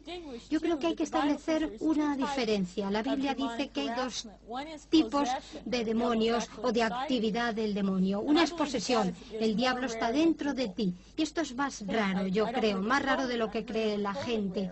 Yo no creo que sea totalmente raro, pero no será tanto, ¿no? Para ser poseída, yo como una satanista, tengo realmente que ceder toda mi voluntad y decir, no quiero mi voluntad, la doy directamente a Satán y me abro total y absolutamente para que él me posea. Si no, no puede ser. Pero hay otra forma. Otra forma que puede ser muy grave también tiene un poco que ver con la posesión, pero que es otra cosa, es la opresión. Es decir, como un dictador que oprime a la gente, como el comunismo que oprime a los rusos, por ejemplo.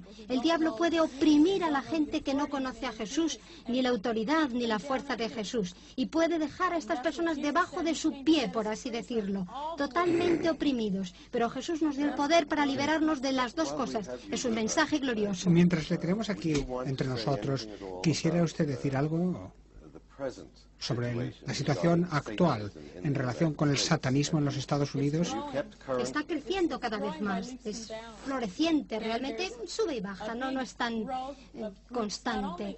Yo he visto un crecimiento grande de grupos, grupos abiertos como la Iglesia de Satán, pero también hay otros grupos, digamos, un poco más ocultos. Y yo conozco que ha habido asesinatos en masa debido a esto y que se atribuyen estas cosas a grupos satánicos. He hablado con un policía también y hace ya varios años, ¿no?, de una cuestión. Y me dijo este policía que el año anterior habían tenido 13 asesinatos en Seattle que de verdad lo podían eh, atribuir a los sacrificios ocultos. Todas las marcas, toda la brujería, todos los símbolos estaban en esos cuerpos. La policía no tenía dudas. El día antes de salir de la ciudad de Nueva York se produjo una violación terrible de un hombre. Dos personas entraron en donde se encontraba, en la habitación donde se encontraba a través. Pero antes, de hecho, se trataba de una monja violada y cortaron el cuerpo 50 veces antes de dejarla abandonada. Yo quisiera saber si hay algún tipo de denominador común en todas estas cuestiones. Yo pienso que el odio hacia lo sagrado con frecuencia se ve conectado, relacionado con las actividades de Satán, no necesariamente en la posesión. Pero este odio a la bondad, al bien, es de tal magnitud que a veces en relación con la posesión podría producirse de la forma en que lo narro. Y esto es lo que me ha interesado también en lo que nos contaba, su experiencia personal. Con frecuencia esto se produce dentro de un clima de odio. Esta es una razón por la que el señor Bloody en la novela no aparece luego tan claramente definido en la película. y una razón por la que tiene el niño de la familia en una atmósfera en la que el amor grande había cambiado, pasando a ser un odio tremendo. Está muy claro en el libro y menos claro en la película. Ahora, esto parece ser una constante, esta atmósfera del odio al amor humano y a la vida humana. Sí, pero creo que viene como me pasa en mi caso, ¿no? Yo eh, empecé a hacerlo pues porque estaba como muy ¿No, ¿no decía usted que se encontraba esto en sus antecedentes ya? Sí, bueno, mi abuela era una bruja ya, ¿no? Pero mi propia experiencia, la que de verdad me llevó al satanismo, se, e, era esta desilusión un poco los medios, ¿no? El alcoholismo en mi casa, todas aquellas cosas. Pero también, más que nada, me había desilusionado el, el cristianismo, porque la gente me había dado una visión de Dios que luego no coincidía, no correspondía. Y claro, cuando Dios no encajaba con lo que la gente me había dicho que Dios iba a hacer, pues me puse muy amarga, muy decepcionada, y eso es lo que estoy viendo con la mayoría de la gente que, que se meten en el oculto porque las cosas no salen como piensan, desilusión. por segunda vez, de abogado del diablo y por segunda vez con perdón, que me excusas.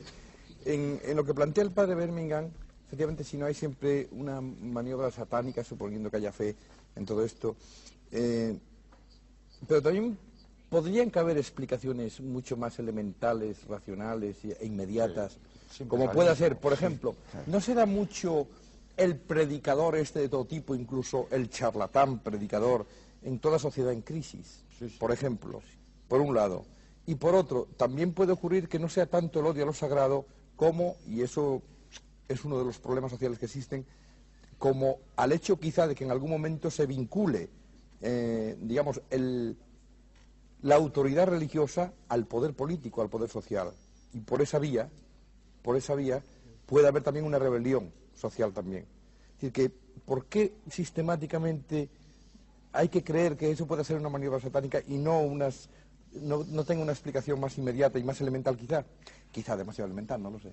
¿Usted No, sí, eh, mm, yo iba a decir que quizás nos hemos encerrado demasiado en este aspecto que siempre, al fin y al cabo, por interesante que sea, es el aspecto de lo raro, raro en todos los sentidos, incluso en el sentido castellano de escaso. Sí, estadísticamente pocos casos. de escaso.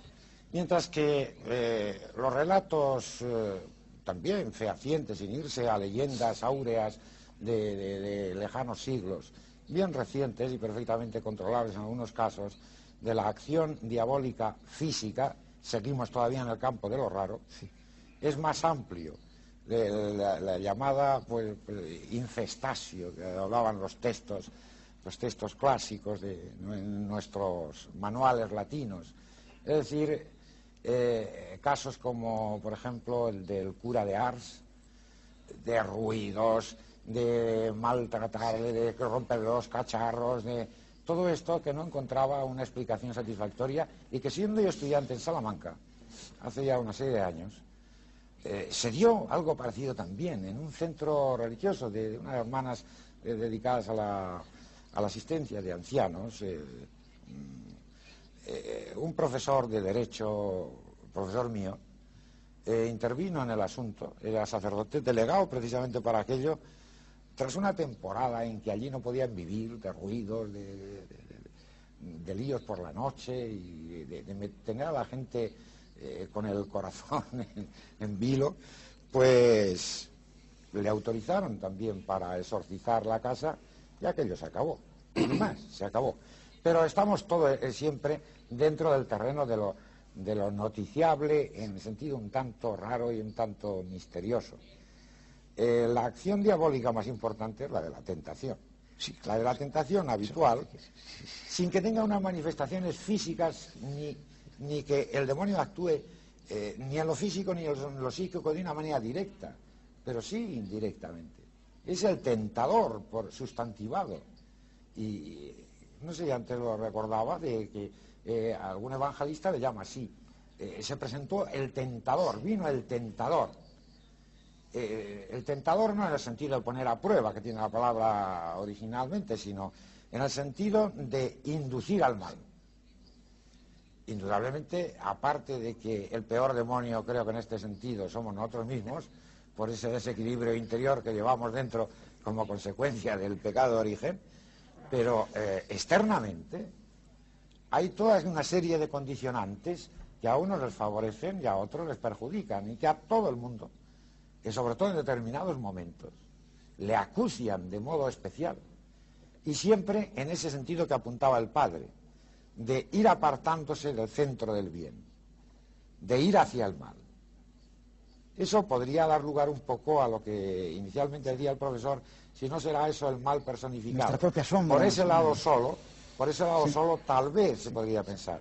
Yo pienso que no, no es simplemente eh, una una abstracción del mal, por estos otros casos concretos. Ahí entraríamos en la polémica naturaleza humana buena, naturaleza humana mala, naturaleza humana buena y mala mezclada, lucha permanente, ¿eh? Inicialmente buena, buena para un cristiano. Que echaba a perder, vamos. Pero con un desequilibrio interno, la llamada concupiscencia en el sentido general de, propensión a hacer el mal eh, previo al dictamen de la razón, que es un hecho psicológicamente experimentable por toda persona normal. eso no se puede negar. La situación, ¿no? Eso no se puede negar. Que, somos una naturaleza buena, pero, pero con un desequilibrio interno.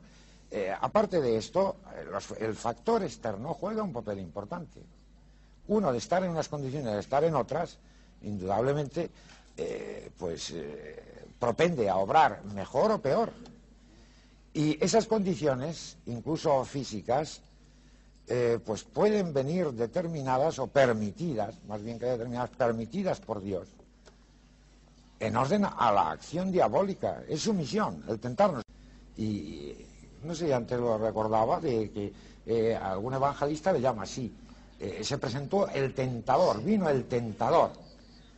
el tentador no en el sentido de poner a prueba, que tiene la palabra originalmente, sino en el sentido de inducir al mal indudablemente, aparte de que el peor demonio creo que en este sentido somos nosotros mismos, por ese desequilibrio interior que llevamos dentro como consecuencia del pecado de origen, pero eh, externamente hay toda una serie de condicionantes que a unos les favorecen y a otros les perjudican y que a todo el mundo, que sobre todo en determinados momentos, le acucian de modo especial. Y siempre en ese sentido que apuntaba el padre, de ir apartándose del centro del bien, de ir hacia el mal. Eso podría dar lugar un poco a lo que inicialmente decía el profesor, si no será eso el mal personificado. Por ese lado solo, por ese lado solo tal vez se podría pensar. Yo pienso que no, no es simplemente eh, una una abstracción del mal, por estos otros casos concretos. Ahí entraríamos en la polémica naturaleza humana buena, naturaleza humana mala, naturaleza humana buena y mala mezclada, lucha permanente, ¿eh? Inicialmente buena, buena para un cristiano. Que echaba a perder, vamos. Pero con un desequilibrio interno, la llamada concupiscencia en el sentido general de, propensión a hacer el mal eh, previo al dictamen de la razón, que es un hecho psicológicamente experimentable por toda persona normal. eso no se puede negar. situación, ¿no? Eso no se puede negar. Que, somos una naturaleza buena, pero, pero con un desequilibrio interno. Eh, aparte de esto, el factor externo juega un papel importante. Uno, de estar en unas condiciones, de estar en otras, indudablemente, eh, pues eh, propende a obrar mejor o peor. Y esas condiciones, incluso físicas, eh, pues pueden venir determinadas o permitidas, más bien que determinadas, permitidas por Dios, en orden a la acción diabólica. Es su misión, el tentarnos. Hubo algún santo padre que llegó a, afirmar que de la misma manera que se habla de que cada uno tenemos nuestro ángel de la guarda, cada uno tendríamos al lado nuestro demonio malo, ¿no? Nuestro demonio, nuestro ángel malo, incitándonos al mal. No hay nada teológicamente seguro sobre, sobre esto pero que eh, el hecho del factor tentación no puede descartarse dentro de la doctrina católica. Y a este propósito yo recordaría, y perdone el inciso, de lo que decía acerca de la fe, que hay muchos que piensan no ser creyentes, que son más que algunos que creen que lo son. Ya sabe, profesor. Agradezco profundamente la, alusión. Vamos a hacer un último alto de la programación. Inmediatamente vamos a pasar a las preguntas de los espectadores. el personal para que ellos nos... Quizá tengan otras curiosidades que las que están surgiendo aquí. Bien, pues si les parece vamos a ver cuáles son las curiosidades de los espectadores. Lola Respaldiza, buenas noches, ¿cómo estamos de preguntas y adelante con ellas? Buenas noches. Pues una vez más hay bastantes preguntas de los espectadores, diferentes de lo que se ha hablado hasta ahora en su mayoría. Señor López Martínez, en el catolicismo actual parece que no se cree demasiado en el infierno como castigo eterno que impone Dios al hombre pecador. Quizá se piensa que un Dios misericordioso no puede darnos un castigo tan terrible. Sí, eso suele ser un argumento aparentemente razonable y así a ras de tierra. Pero mm, el infierno, como mal para nosotros, en realidad es consecuencia de nuestro propio mal moral. En, en la Divina Perdón, a ver Comedia... si- a ver si conseguimos un poco de silencio en el estudio porque si no va a ser imposible entendernos entre nosotros. En la Divina Comedia, el Dante pone unos eh, versos a la puerta del infierno, eh, fecemi la suprema potestade, o algo así, el, el- y el- el sumo amor. El sumo amor. Esto puede parecer aparentemente una contradicción, que el sumo amor eh, sea causa del infierno. Eh, desde luego, eh, el tema pues no es así para ser contestado en dos palabras. Es, es bastante complejo y supone todo un conocimiento analógico, por supuesto, pero correcto acerca de Dios, acerca del hombre y sobre todo acerca del pecado. Es que eh, ya Pío XII, en un célebre discurso en 1952, se lamentaba y después varios, también el Papa actual se ha hecho eco de lo mismo eh, en alguna ocasión. Eh, uno de los grandes males de nuestro tiempo es la pérdida de conciencia del pecado. No ya solo de la existencia de pecado, no ya solo el hacerse una mangancha, sino del alcance y la trascendencia que el pecado tiene, porque por el pecado nos apartamos de Dios. Actuamos un poco como, eh, alguna vez hemos apuntado en, en el decurso del diálogo, como el demonio que se aparta de Dios libremente. Entonces, si el reloj de la vida, por así decirlo, se para en ese momento, el infierno empieza en nosotros mismos, apartados de Dios. En la película, en, este- esta versión del Fausto que hemos visto, eh, se deja constancia de ello, como el mayor tormento es el estar apartado de lo que es el fin propio del hombre, para el cual ha sido eh, creado y elevado por Dios en la posesión de Dios mismo, llevar una vida a nivel divino y definitiva, eterna. Eh, Cuando esto se vea no en dimensiones espaciotemporales y siempre muy relativizadas, sino eh, ya eh, cuando nos enfrentemos con la verdad absoluta en el momento de- inmediato después de, nuestra muerte, cuando el espíritu tenga que habérselas con Dios, nuestro espíritu, el de cada uno, y se vea apartado de Dios, esa será, ese será su infierno, la pena máxima, sin descartar que también, según la doctrina católica, a esta pena eh, eterna van unidas otras penas también de carácter, diríamos, sensible, aun cuando son más difícilmente inteligibles, como es lo del fuego, en fin. Pero De todas maneras, el, el fuego con un espíritu, etcétera. sí, es, es- necesariamente será de otra naturaleza. Es simbólico. Eh, San Agustín decía eh, que de, de- de modo eh, misterioso, pero, verdadero. Es decir, no tenemos categorías, no tenemos más que un punto de comparación, pues muy relativo, como es el fuego que nosotros conocemos, que nos hace daño físicamente. Pero eh, indudablemente la pena mayor y en la que hay que insistir y, que no es más que consecuencia del pecado en cuanto a apartamiento de Dios, en cuanto a ruptura con la amistad con Dios, en cuanto a renegar de nuestra condición de hijos de Dios, llamados a ir a la casa del Padre, a convivir eternamente con Él y a participar de su vida, eso es lo que provoca en realidad la máxima pena eterna, el máximo, diríamos, infierno. ¿Alguien tiene algo que añadir a esta respuesta? No, solo me, re- me re- eh, recuerdo dos definiciones del infierno muy curiosas. Una de Eliot, eh, la enfer- eh, ¿cómo dice? Eh, the, the hell es oneself. Y la de Sartre, ¿no? y, la de Sartre, el infierno los otros. Más preguntas, por favor. Señora Kuhn, ¿por qué en todos los ritos satánicos aparece la cabeza de un macho cabrío?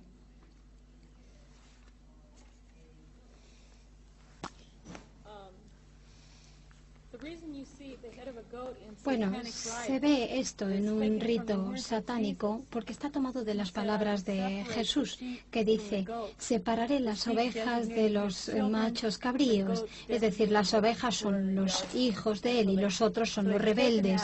Es decir, se ha tomado esa imagen, es el símbolo de Dios como imagen de rebelión. De todas maneras, en la simbolización del demonio, con frecuencia, históricamente quizá por esto, aparece el macho cabrío, ¿no?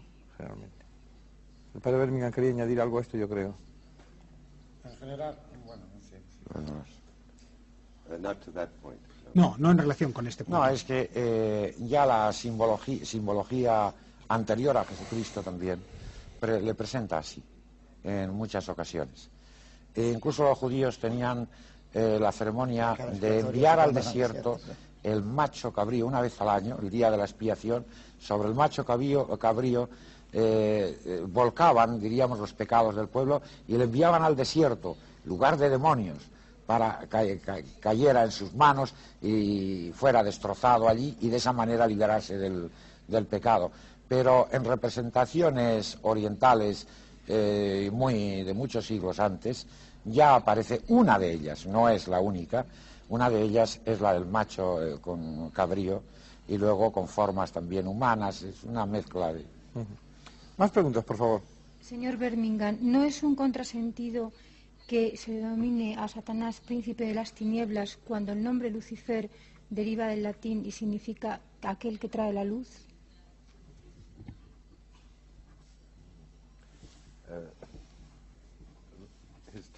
Lucifer, Su título, eh, Lucifer, como el que trae la luz o el que porta la luz, era propio de él antes de su caída, en el que se le aplicaba antes de su caída, y era su título, puesto que se suponía que había sido el más brillante de todos los so that was arcángeles. his former title. Pero ese era su título anterior, y más tarde se le llamó el príncipe de las tinieblas. Sí, de todas maneras hay algo que también tengo estudiado, ustedes no lo han tocado hoy, que precisamente lo que reclamaba era la fuerza de la razón frente a la fuerza del, de, de la obediencia a priorística. ¿Hay algo de esto? Creo, sin embargo, que el llamarle, como decía muy bien el padre Birmingham, eh, eso puede ser especulación racionalista posterior. Lo que decía el padre Birmingham me parece auténtico, que es que se le, eh, digamos, en un ambiente de una mitología asumida por el cristianismo, se le considera como una potencia de luz que por su propia rebelión ha perdido el derecho a la luz. Creo que hay un símbolo muy claro.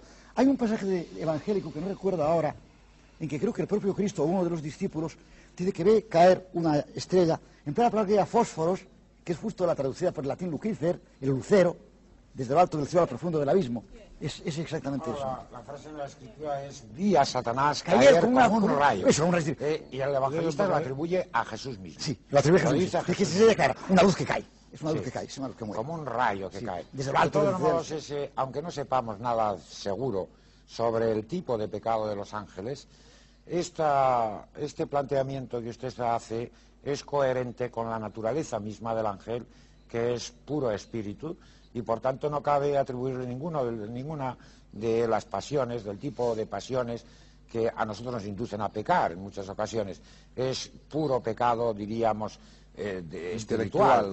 Y entonces, a ese nivel, según nuestro modo de entender, se plantea el pecado de- de- del conocimiento, el pecado de la obediencia, entendimiento, voluntad. Nada más que añadir. Más preguntas, por favor. Señor Vaca, ¿hay algún libro aconsejado y aprobado por la Iglesia que hable de Lucifer? A ese libro al que me refería la, la cita de esta santa. No, pregunta si hay algún libro, sencillamente, el espectador, Ah, ¿si hay algún libro que a- aprobado y aconsejado por la Iglesia que trate sobre Lucifer. sobre el infierno? Sobre Lucifer, Ah, no, Sobre pero el demonio. sobre, sobre el infierno sí, sobre, o sobre Satanás. sobre Satanás. Sí, sí. sí. Hay por lo menos, que yo recuerdo en ese momento, hay dos. El del padre, eh, este se refería a los a las posesiones diabólicas. Pero hay una, en una colección, la colección de, de Etui Carmeliten, Sí. hay todo un tomo así de grueso dedicado a Satanás, que es una recopilación de artículos de distintos especialistas. ¿Eh? Ese. Sí. No sé si está traducido al español, pero Es muy bueno, sí, en muy francés bueno, muy bueno, muy bueno. De todos modos, todas las grandes enciclopedias también suelen dedicar artículos importantes, sobre todo las más recientes, y, y tratados hay abundantísimos en la, la teología. Además hay siempre un, un sector... en- Aquí mismo, por ejemplo, que quiere haber un tratado de angelología muy clásico, medieval, de Santo Tomás, pues lo tiene en una edición de, de la BAC, de la Biblioteca de Autores Cristianos, el segundo tomo de los comentarios a la, a la Suma Teológica. Más preguntas, por favor. Por primera vez en la Biblia la figura del diablo. No hemos oído comienzo, pero ¿cuándo, cuándo- cuándo aparece por primera vez en la Biblia la figura del diablo? Creo que es la pregunta. Exactamente. sí. ¿Cuántas En el, orden tem- aparece? en el orden temporal es difícil decirlo, porque habría que tener seguridad absoluta ¿Y cuándo se sobre la fecha de composición del libro Menudo concreto. En cuanto a la intervención diabólica, la primera narración con que nos encontramos es la del capítulo tercero del Génesis, el diablo que en forma de serpiente. Eh, y allí no se dice, no se le da ningún nombre, sino más que la serpiente, eh, pero después es interpretado en libros bíblicos posteriores. En Apocalipsis es muy claro eso. en el sentido En de, claro. el, el- el primer tentador, en fin, San Pablo alude a ello en diversas ocasiones, en el Apocalipsis, claro, como usted claro, dice, y se están refiriendo a, a Satanás o a Lucifer, hay muchos nombres, Belcebú, el príncipe de los demonios, eh, nombres eh, muchísimos. También hay categorías de demonios, eso no se ha tratado aquí esta noche, quizás fuera un poco largo Sí, sería largo. para los espectadores, ¿no? Pero Bueno, hay- sí, eso es muy curioso. Hacería un escalafón de los demonios. El escalafón de los demonios. Un ejército, como el ejército. Sí, a principios del siglo VI, el pseudo Dionisio, un autor... Lo catalogó todo, lo ordenó. Sí, los ordenó como si hubiera sido el jefe de ellos y los conociera uno por uno. Eh, claro, ordenó primero a los ángeles en sus categorías, ordena también a los espíritus malos. Eh, en realidad, pues eh, es un esfuerzo de racionalizar datos dispersos en la Sagrada Escritura. Más preguntas, por favor. Señor Birmingham, ¿qué hay de verdad en las tentaciones que tuvo Jesucristo en el desierto? ¿Fue realmente el demonio o era esto solo una manera de expresarse de los evangelistas? Al, al doctor Bernier.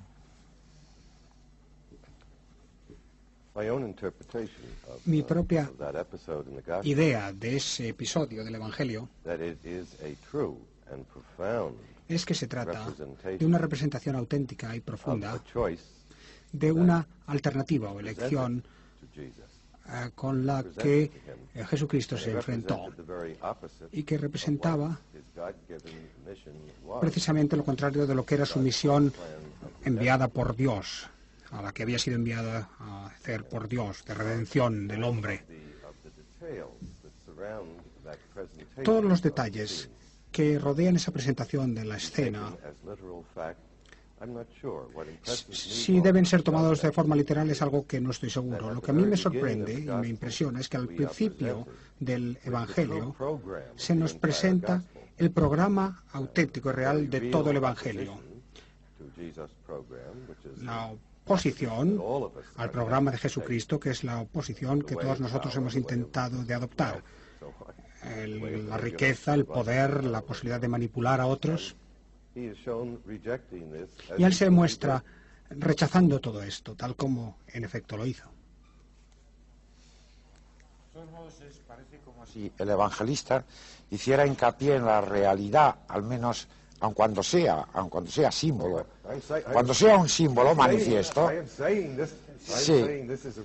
porque Digo que esto es la realidad, Sí, no sí. solamente de aquel momento, sino a lo largo de toda la vida Sí, de Cristo. Es evidente, Es un- queda clarísimo que a lo largo de toda la vida de Jesucristo habla de la lucha entre él y Satán, entre él y Satanás. y naturalmente Habla incluso en los últimos momentos de su vida cuando se entrega y dice, esta es tu hora. No estoy diciendo que esto no sea real en absoluto. Sí, bueno, yo simplemente apuntaba sin meterme en más. Simplemente que- quería que el señalar el significado profundo. que el evangelista eh, dice que fue enviado por el de- Espíritu para ser tentado, para ser puesto Exacto, por, el, precisamente eso. por el diablo. Sí. Indudablemente, Sí, sí, así es. pues es para, eh, eso sí se nos narra esto, que es un poquito de lo que Cristo realizó, de lo que Cristo hizo, es para que nosotros nos veamos como otros Cristos, que tenemos que ser los cristianos, sometidos a pruebas similares. Abundo en lo mismo que usted dice. Más preguntas, por favor. Don Carlos Alonso del Real, ¿cómo enfoca usted desde el punto de vista histórico la brujería y el satanismo? Me parece que la brujería europea y sus derivaciones americanas, americanas blancas o negras, no indias, está vinculado con el satanismo, pero que por fuerza existen brujerías en otras religiones donde no hay creencias satánicas y por lo tanto habría que distinguir dos cosas. Creo que eso lo ha visto muy bien un inglés Parrinder cuando distingue entre lo que podríamos traducir como hechicería, que es la existencia de personas dotadas de ciertos poderes sobre todo para hacer el mal. También la bruja buena, la curandera. En Galicia, por ejemplo, la mayor parte de las brujas son positivas. La misma palabra gallega meiga es el cruce de mágica y médica, pero de poderes paranormales, diríamos, que de alguna forma predominan sobre todo para hacer el mal. Eso puede no tener nada que ver con la idea de Satanás. Ahora, cuando se dispone a Satanás, es una, ya que hablamos de Satanás, una intención muy fuerte no jerarquizar en torno a él todo este mundo. Si tenemos un señor, como decía antes, no sé quién era, si eras tú o era Vaca, de, de sus maldades, es natural que todas las maldades se concentren en torno a este señor. Creo, por tanto, que hay dos cosas. Una idea de alta, de alta religión, de, en nuestro caso bíblica, que es la idea de Satanás. Por otro lado, una idea de tipo popular, tradicional, anterior o exterior, que es la creencia en la existencia de brujas y brujos. Entonces, resulta que estas dos corrientes confluyen en la Edad Media, supongo. No creo que sea anterior, y se da fenómenos como el aquelarre, que es la concentración de las brujas en torno a Satanás. Pero de suyo creo que son dos fenómenos distintos, ¿sí? Solo que estaban, vamos, tenían una atracción tan fuerte el uno para el otro que por fuerza tenían que acabar fusionándose. Sí, los autores clásicos, eh, pienso ahora, por ejemplo, en el libro de hechicerías de- del maestro Pedro Ciruelo, Sí, este clásico, o el Maleus Maleficarum por ejemplo, eh, pues eh, eh, hacen, dan mucho juego, por supuesto, a los poderes eh, satánicos en este, en este campo, pero ya, sobre todo, Ciruelo también distingue. Sí que hay que andar con mucho cuidado sí, lo que es puro... distingue. Sí. Indudablemente es una ocasión pintiparada, por lo que nos decía antes la señora, para que el diablo aproveche. Intervenga, claro, muy bueno, ¿no? Claro. No se puede identificar. Comentario también, si me permiten. Ha mencionado ustedes los Indian. Yo en parte soy india también. Yo creo que muchas personas no establecen esa distinción y usted lo ha hecho y es muy importante. Hay brujería donde se atribuye el poder a Satán, eso es la hechicería, pero hay otro tipo de brujería que la gente considera una especie de don psíquico que tienen en el interior, un poder mental y que no necesariamente No, ellos no, lo atribuyen a Satán. ¿eh? no, no lo conexionan no, con. Satán en absoluto, sí ni con el mundo satánico. Sí, sí. Pero yo creo que es importante el recordar que en las escrituras, Creo que si vamos exactamente a la interpretación, Dios es el supremo, Satán va debajo y el hombre está o debajo de Dios o de Satán. Depende de a quién se incline el propio hombre por su propia libertad. Si no se inclina a Dios, está uno inclinándose a Satán. Si nos damos cuenta o no, no importa. O sea que yo creo que muchas de estas cosas que estamos eh, planteando como parapsicología, religiones ameroindias, pues hay que aclarar las cosas, ¿no? Yo creo que son formas como más sutiles de que el diablo coja a la gente y les haga confundirse, ¿no? Gente que a lo mejor no se vería llevada directamente al diablo, son formas como más sutiles a lo mejor de ir allí, la parapsicología o todas estas cosas. Lola Respaldiza, por favor, más preguntas. Señora Kuhn, ¿qué significado tiene la estrella de cinco puntas, denominada también pentángulo o pentalfa? Okay, um, that came Bueno, vamos a ver, esa estrella um, east. Part of it's from the Eastern religion. En parte viene de las religiones orientales y en parte tiene algo que ver con... Vamos a ver. Um, No estoy tan, segura ¿no? de, de la explicación. Más vale que no diga nada, ¿no? Porque no estoy tan segura exactamente de dónde viene la otra parte, porque hace mucho que no toco ese tema. Eh, En fin, parte sé que está basada en filosofías orientales y también en rituales satánicos. uh, Es decir, hay ciertos puntos de la estrella y entonces hay una cierta fuerza cuando se invoca otra cierta fuerza. En fin, eh, no, no sé exactamente cómo va esto de las puntas de la estrella. ¿Alguien quiere añadir algo a este respecto? Yo simplemente eh, diría que en algunas de esas marcas cuya interpretación todavía no está de todo hecha, eh, de- al menos para mí convincente, no hay ninguna, que dejaron los canteros medievales, en algunas de esas eh, me he encontrado yo esta estrella, lo cual me induce a pensar que eh, está relacionada ya en la Edad Media, ya muy metida esta idea de la estrella como signo, esta estrella como signo críptico, guardan ellos sus secretos, son eso que eh, dará lugar, pues, al menos el nombre, a la masonería. Claro, al menos el nombre, me parece. Al menos el nombre, ¿no? Porque es muy masón, ¿no? Todo otro tipo de relación, sí. Más preguntas, por favor. Señor Vaca, ¿cuánto han durado los exorcismos en los que usted ha intervenido? ¿Sintió miedo en algún momento? No lo he entendido bien. Sí, eh, es que a veces se oye un poco bajito, pero que cuánto han durado los exorcismos en que usted ha intervenido y si en algún momento sintió miedo en ellos. ¿Y cuánto han durado? Sí, el tiempo. Ah, el tiempo. Pues les dije una misa primero y después podría durar la lectura del exorcismo quizá un cuarto de hora, 20 minutos, alrededor de esa distancia. Si, tuvo miedo en algún momento durante... Ah, que si yo tuve miedo, no, no, ninguno. Ninguno. Por lo menos conmigo no iba nada. A no ser que algún día no seas capaz de que me metiese en vamos. Más preguntas, por favor. Señor López Martínez, ¿hasta qué punto es necesaria para la vida espiritual de la humanidad la idea de Satanás teológica y filosóficamente hablando? Desde el punto de vista espiritual, a mi modo de ver, esa idea es importante en el sentido de un sano temor. Eh, según la misma Sagrada Escritura, eh, el temor, eh, el sano temor, se entiende, no un temor servil, un temor propio del Hijo ante el Padre con respecto a Dios, expulsa al pecado. Y a veces, pues es, en otras ocasiones dice, eh, acuérdate de los novísimos, de tus postrimerías y no pecarás, en fin.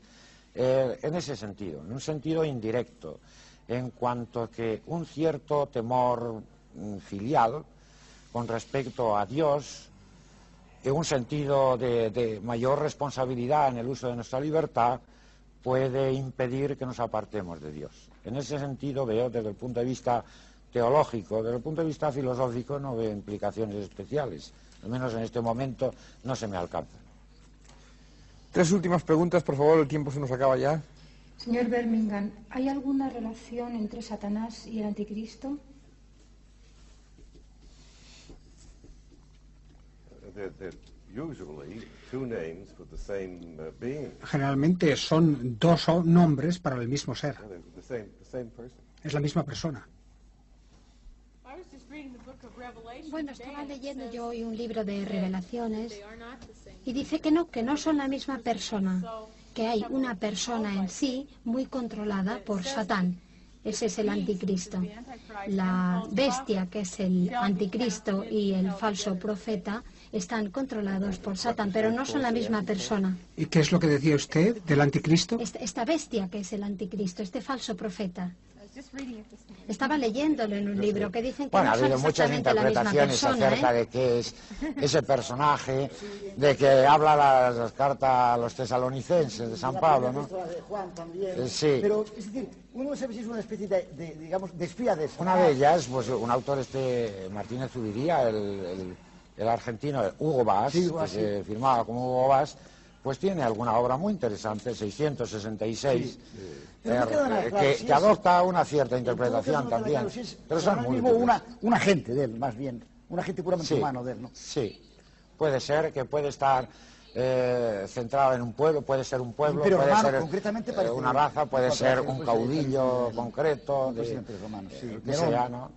Ahora algunos quizá lo relacionen con todo ese eh, lío que está armando Nostradamus, ¿no? Sí, En bueno, ya, ahí entramos en otro terreno mucho menos serio, ¿verdad? Penúltima pregunta, por favor. Señor López Martínez, desde una exclusiva interpretación de los textos bíblicos, ¿el personaje de Satán es un ser o simplemente la personificación de la tendencia del hombre al mal? Bien, eh, hay interpretaciones, re- empezaré por reconocer que hay interpretaciones que optan porque es la representación del mal, ya más o menos lo hemos tratado aquí. Eh, otras, dentro de la lectura tradicional de la escritura en la Iglesia, eh, hay que ver en ese ser un, ser personal. Eh, naturalmente, no de todos los textos bíblicos se podría colegir eso. Hay todo un proceso de pedagogía divina que también en esto se advierte y que al principio no está muy claro y poco a poco se va haciendo luz, pero en el Nuevo Testamento parece eh, colegirse con suficiente claridad eh, que se trata de un ser personal.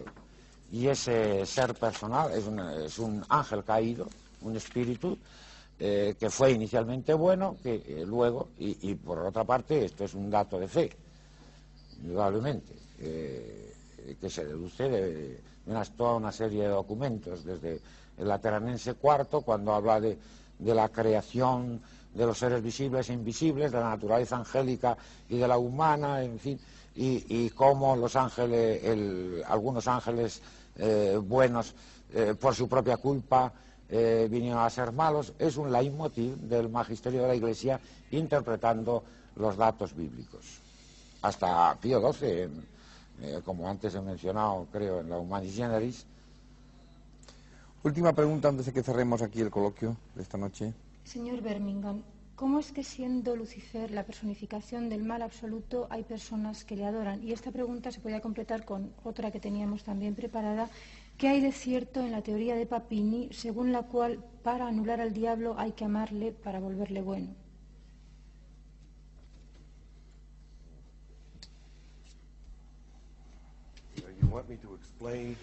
Me pide usted que explique cómo la gente puede amar el mal absoluto.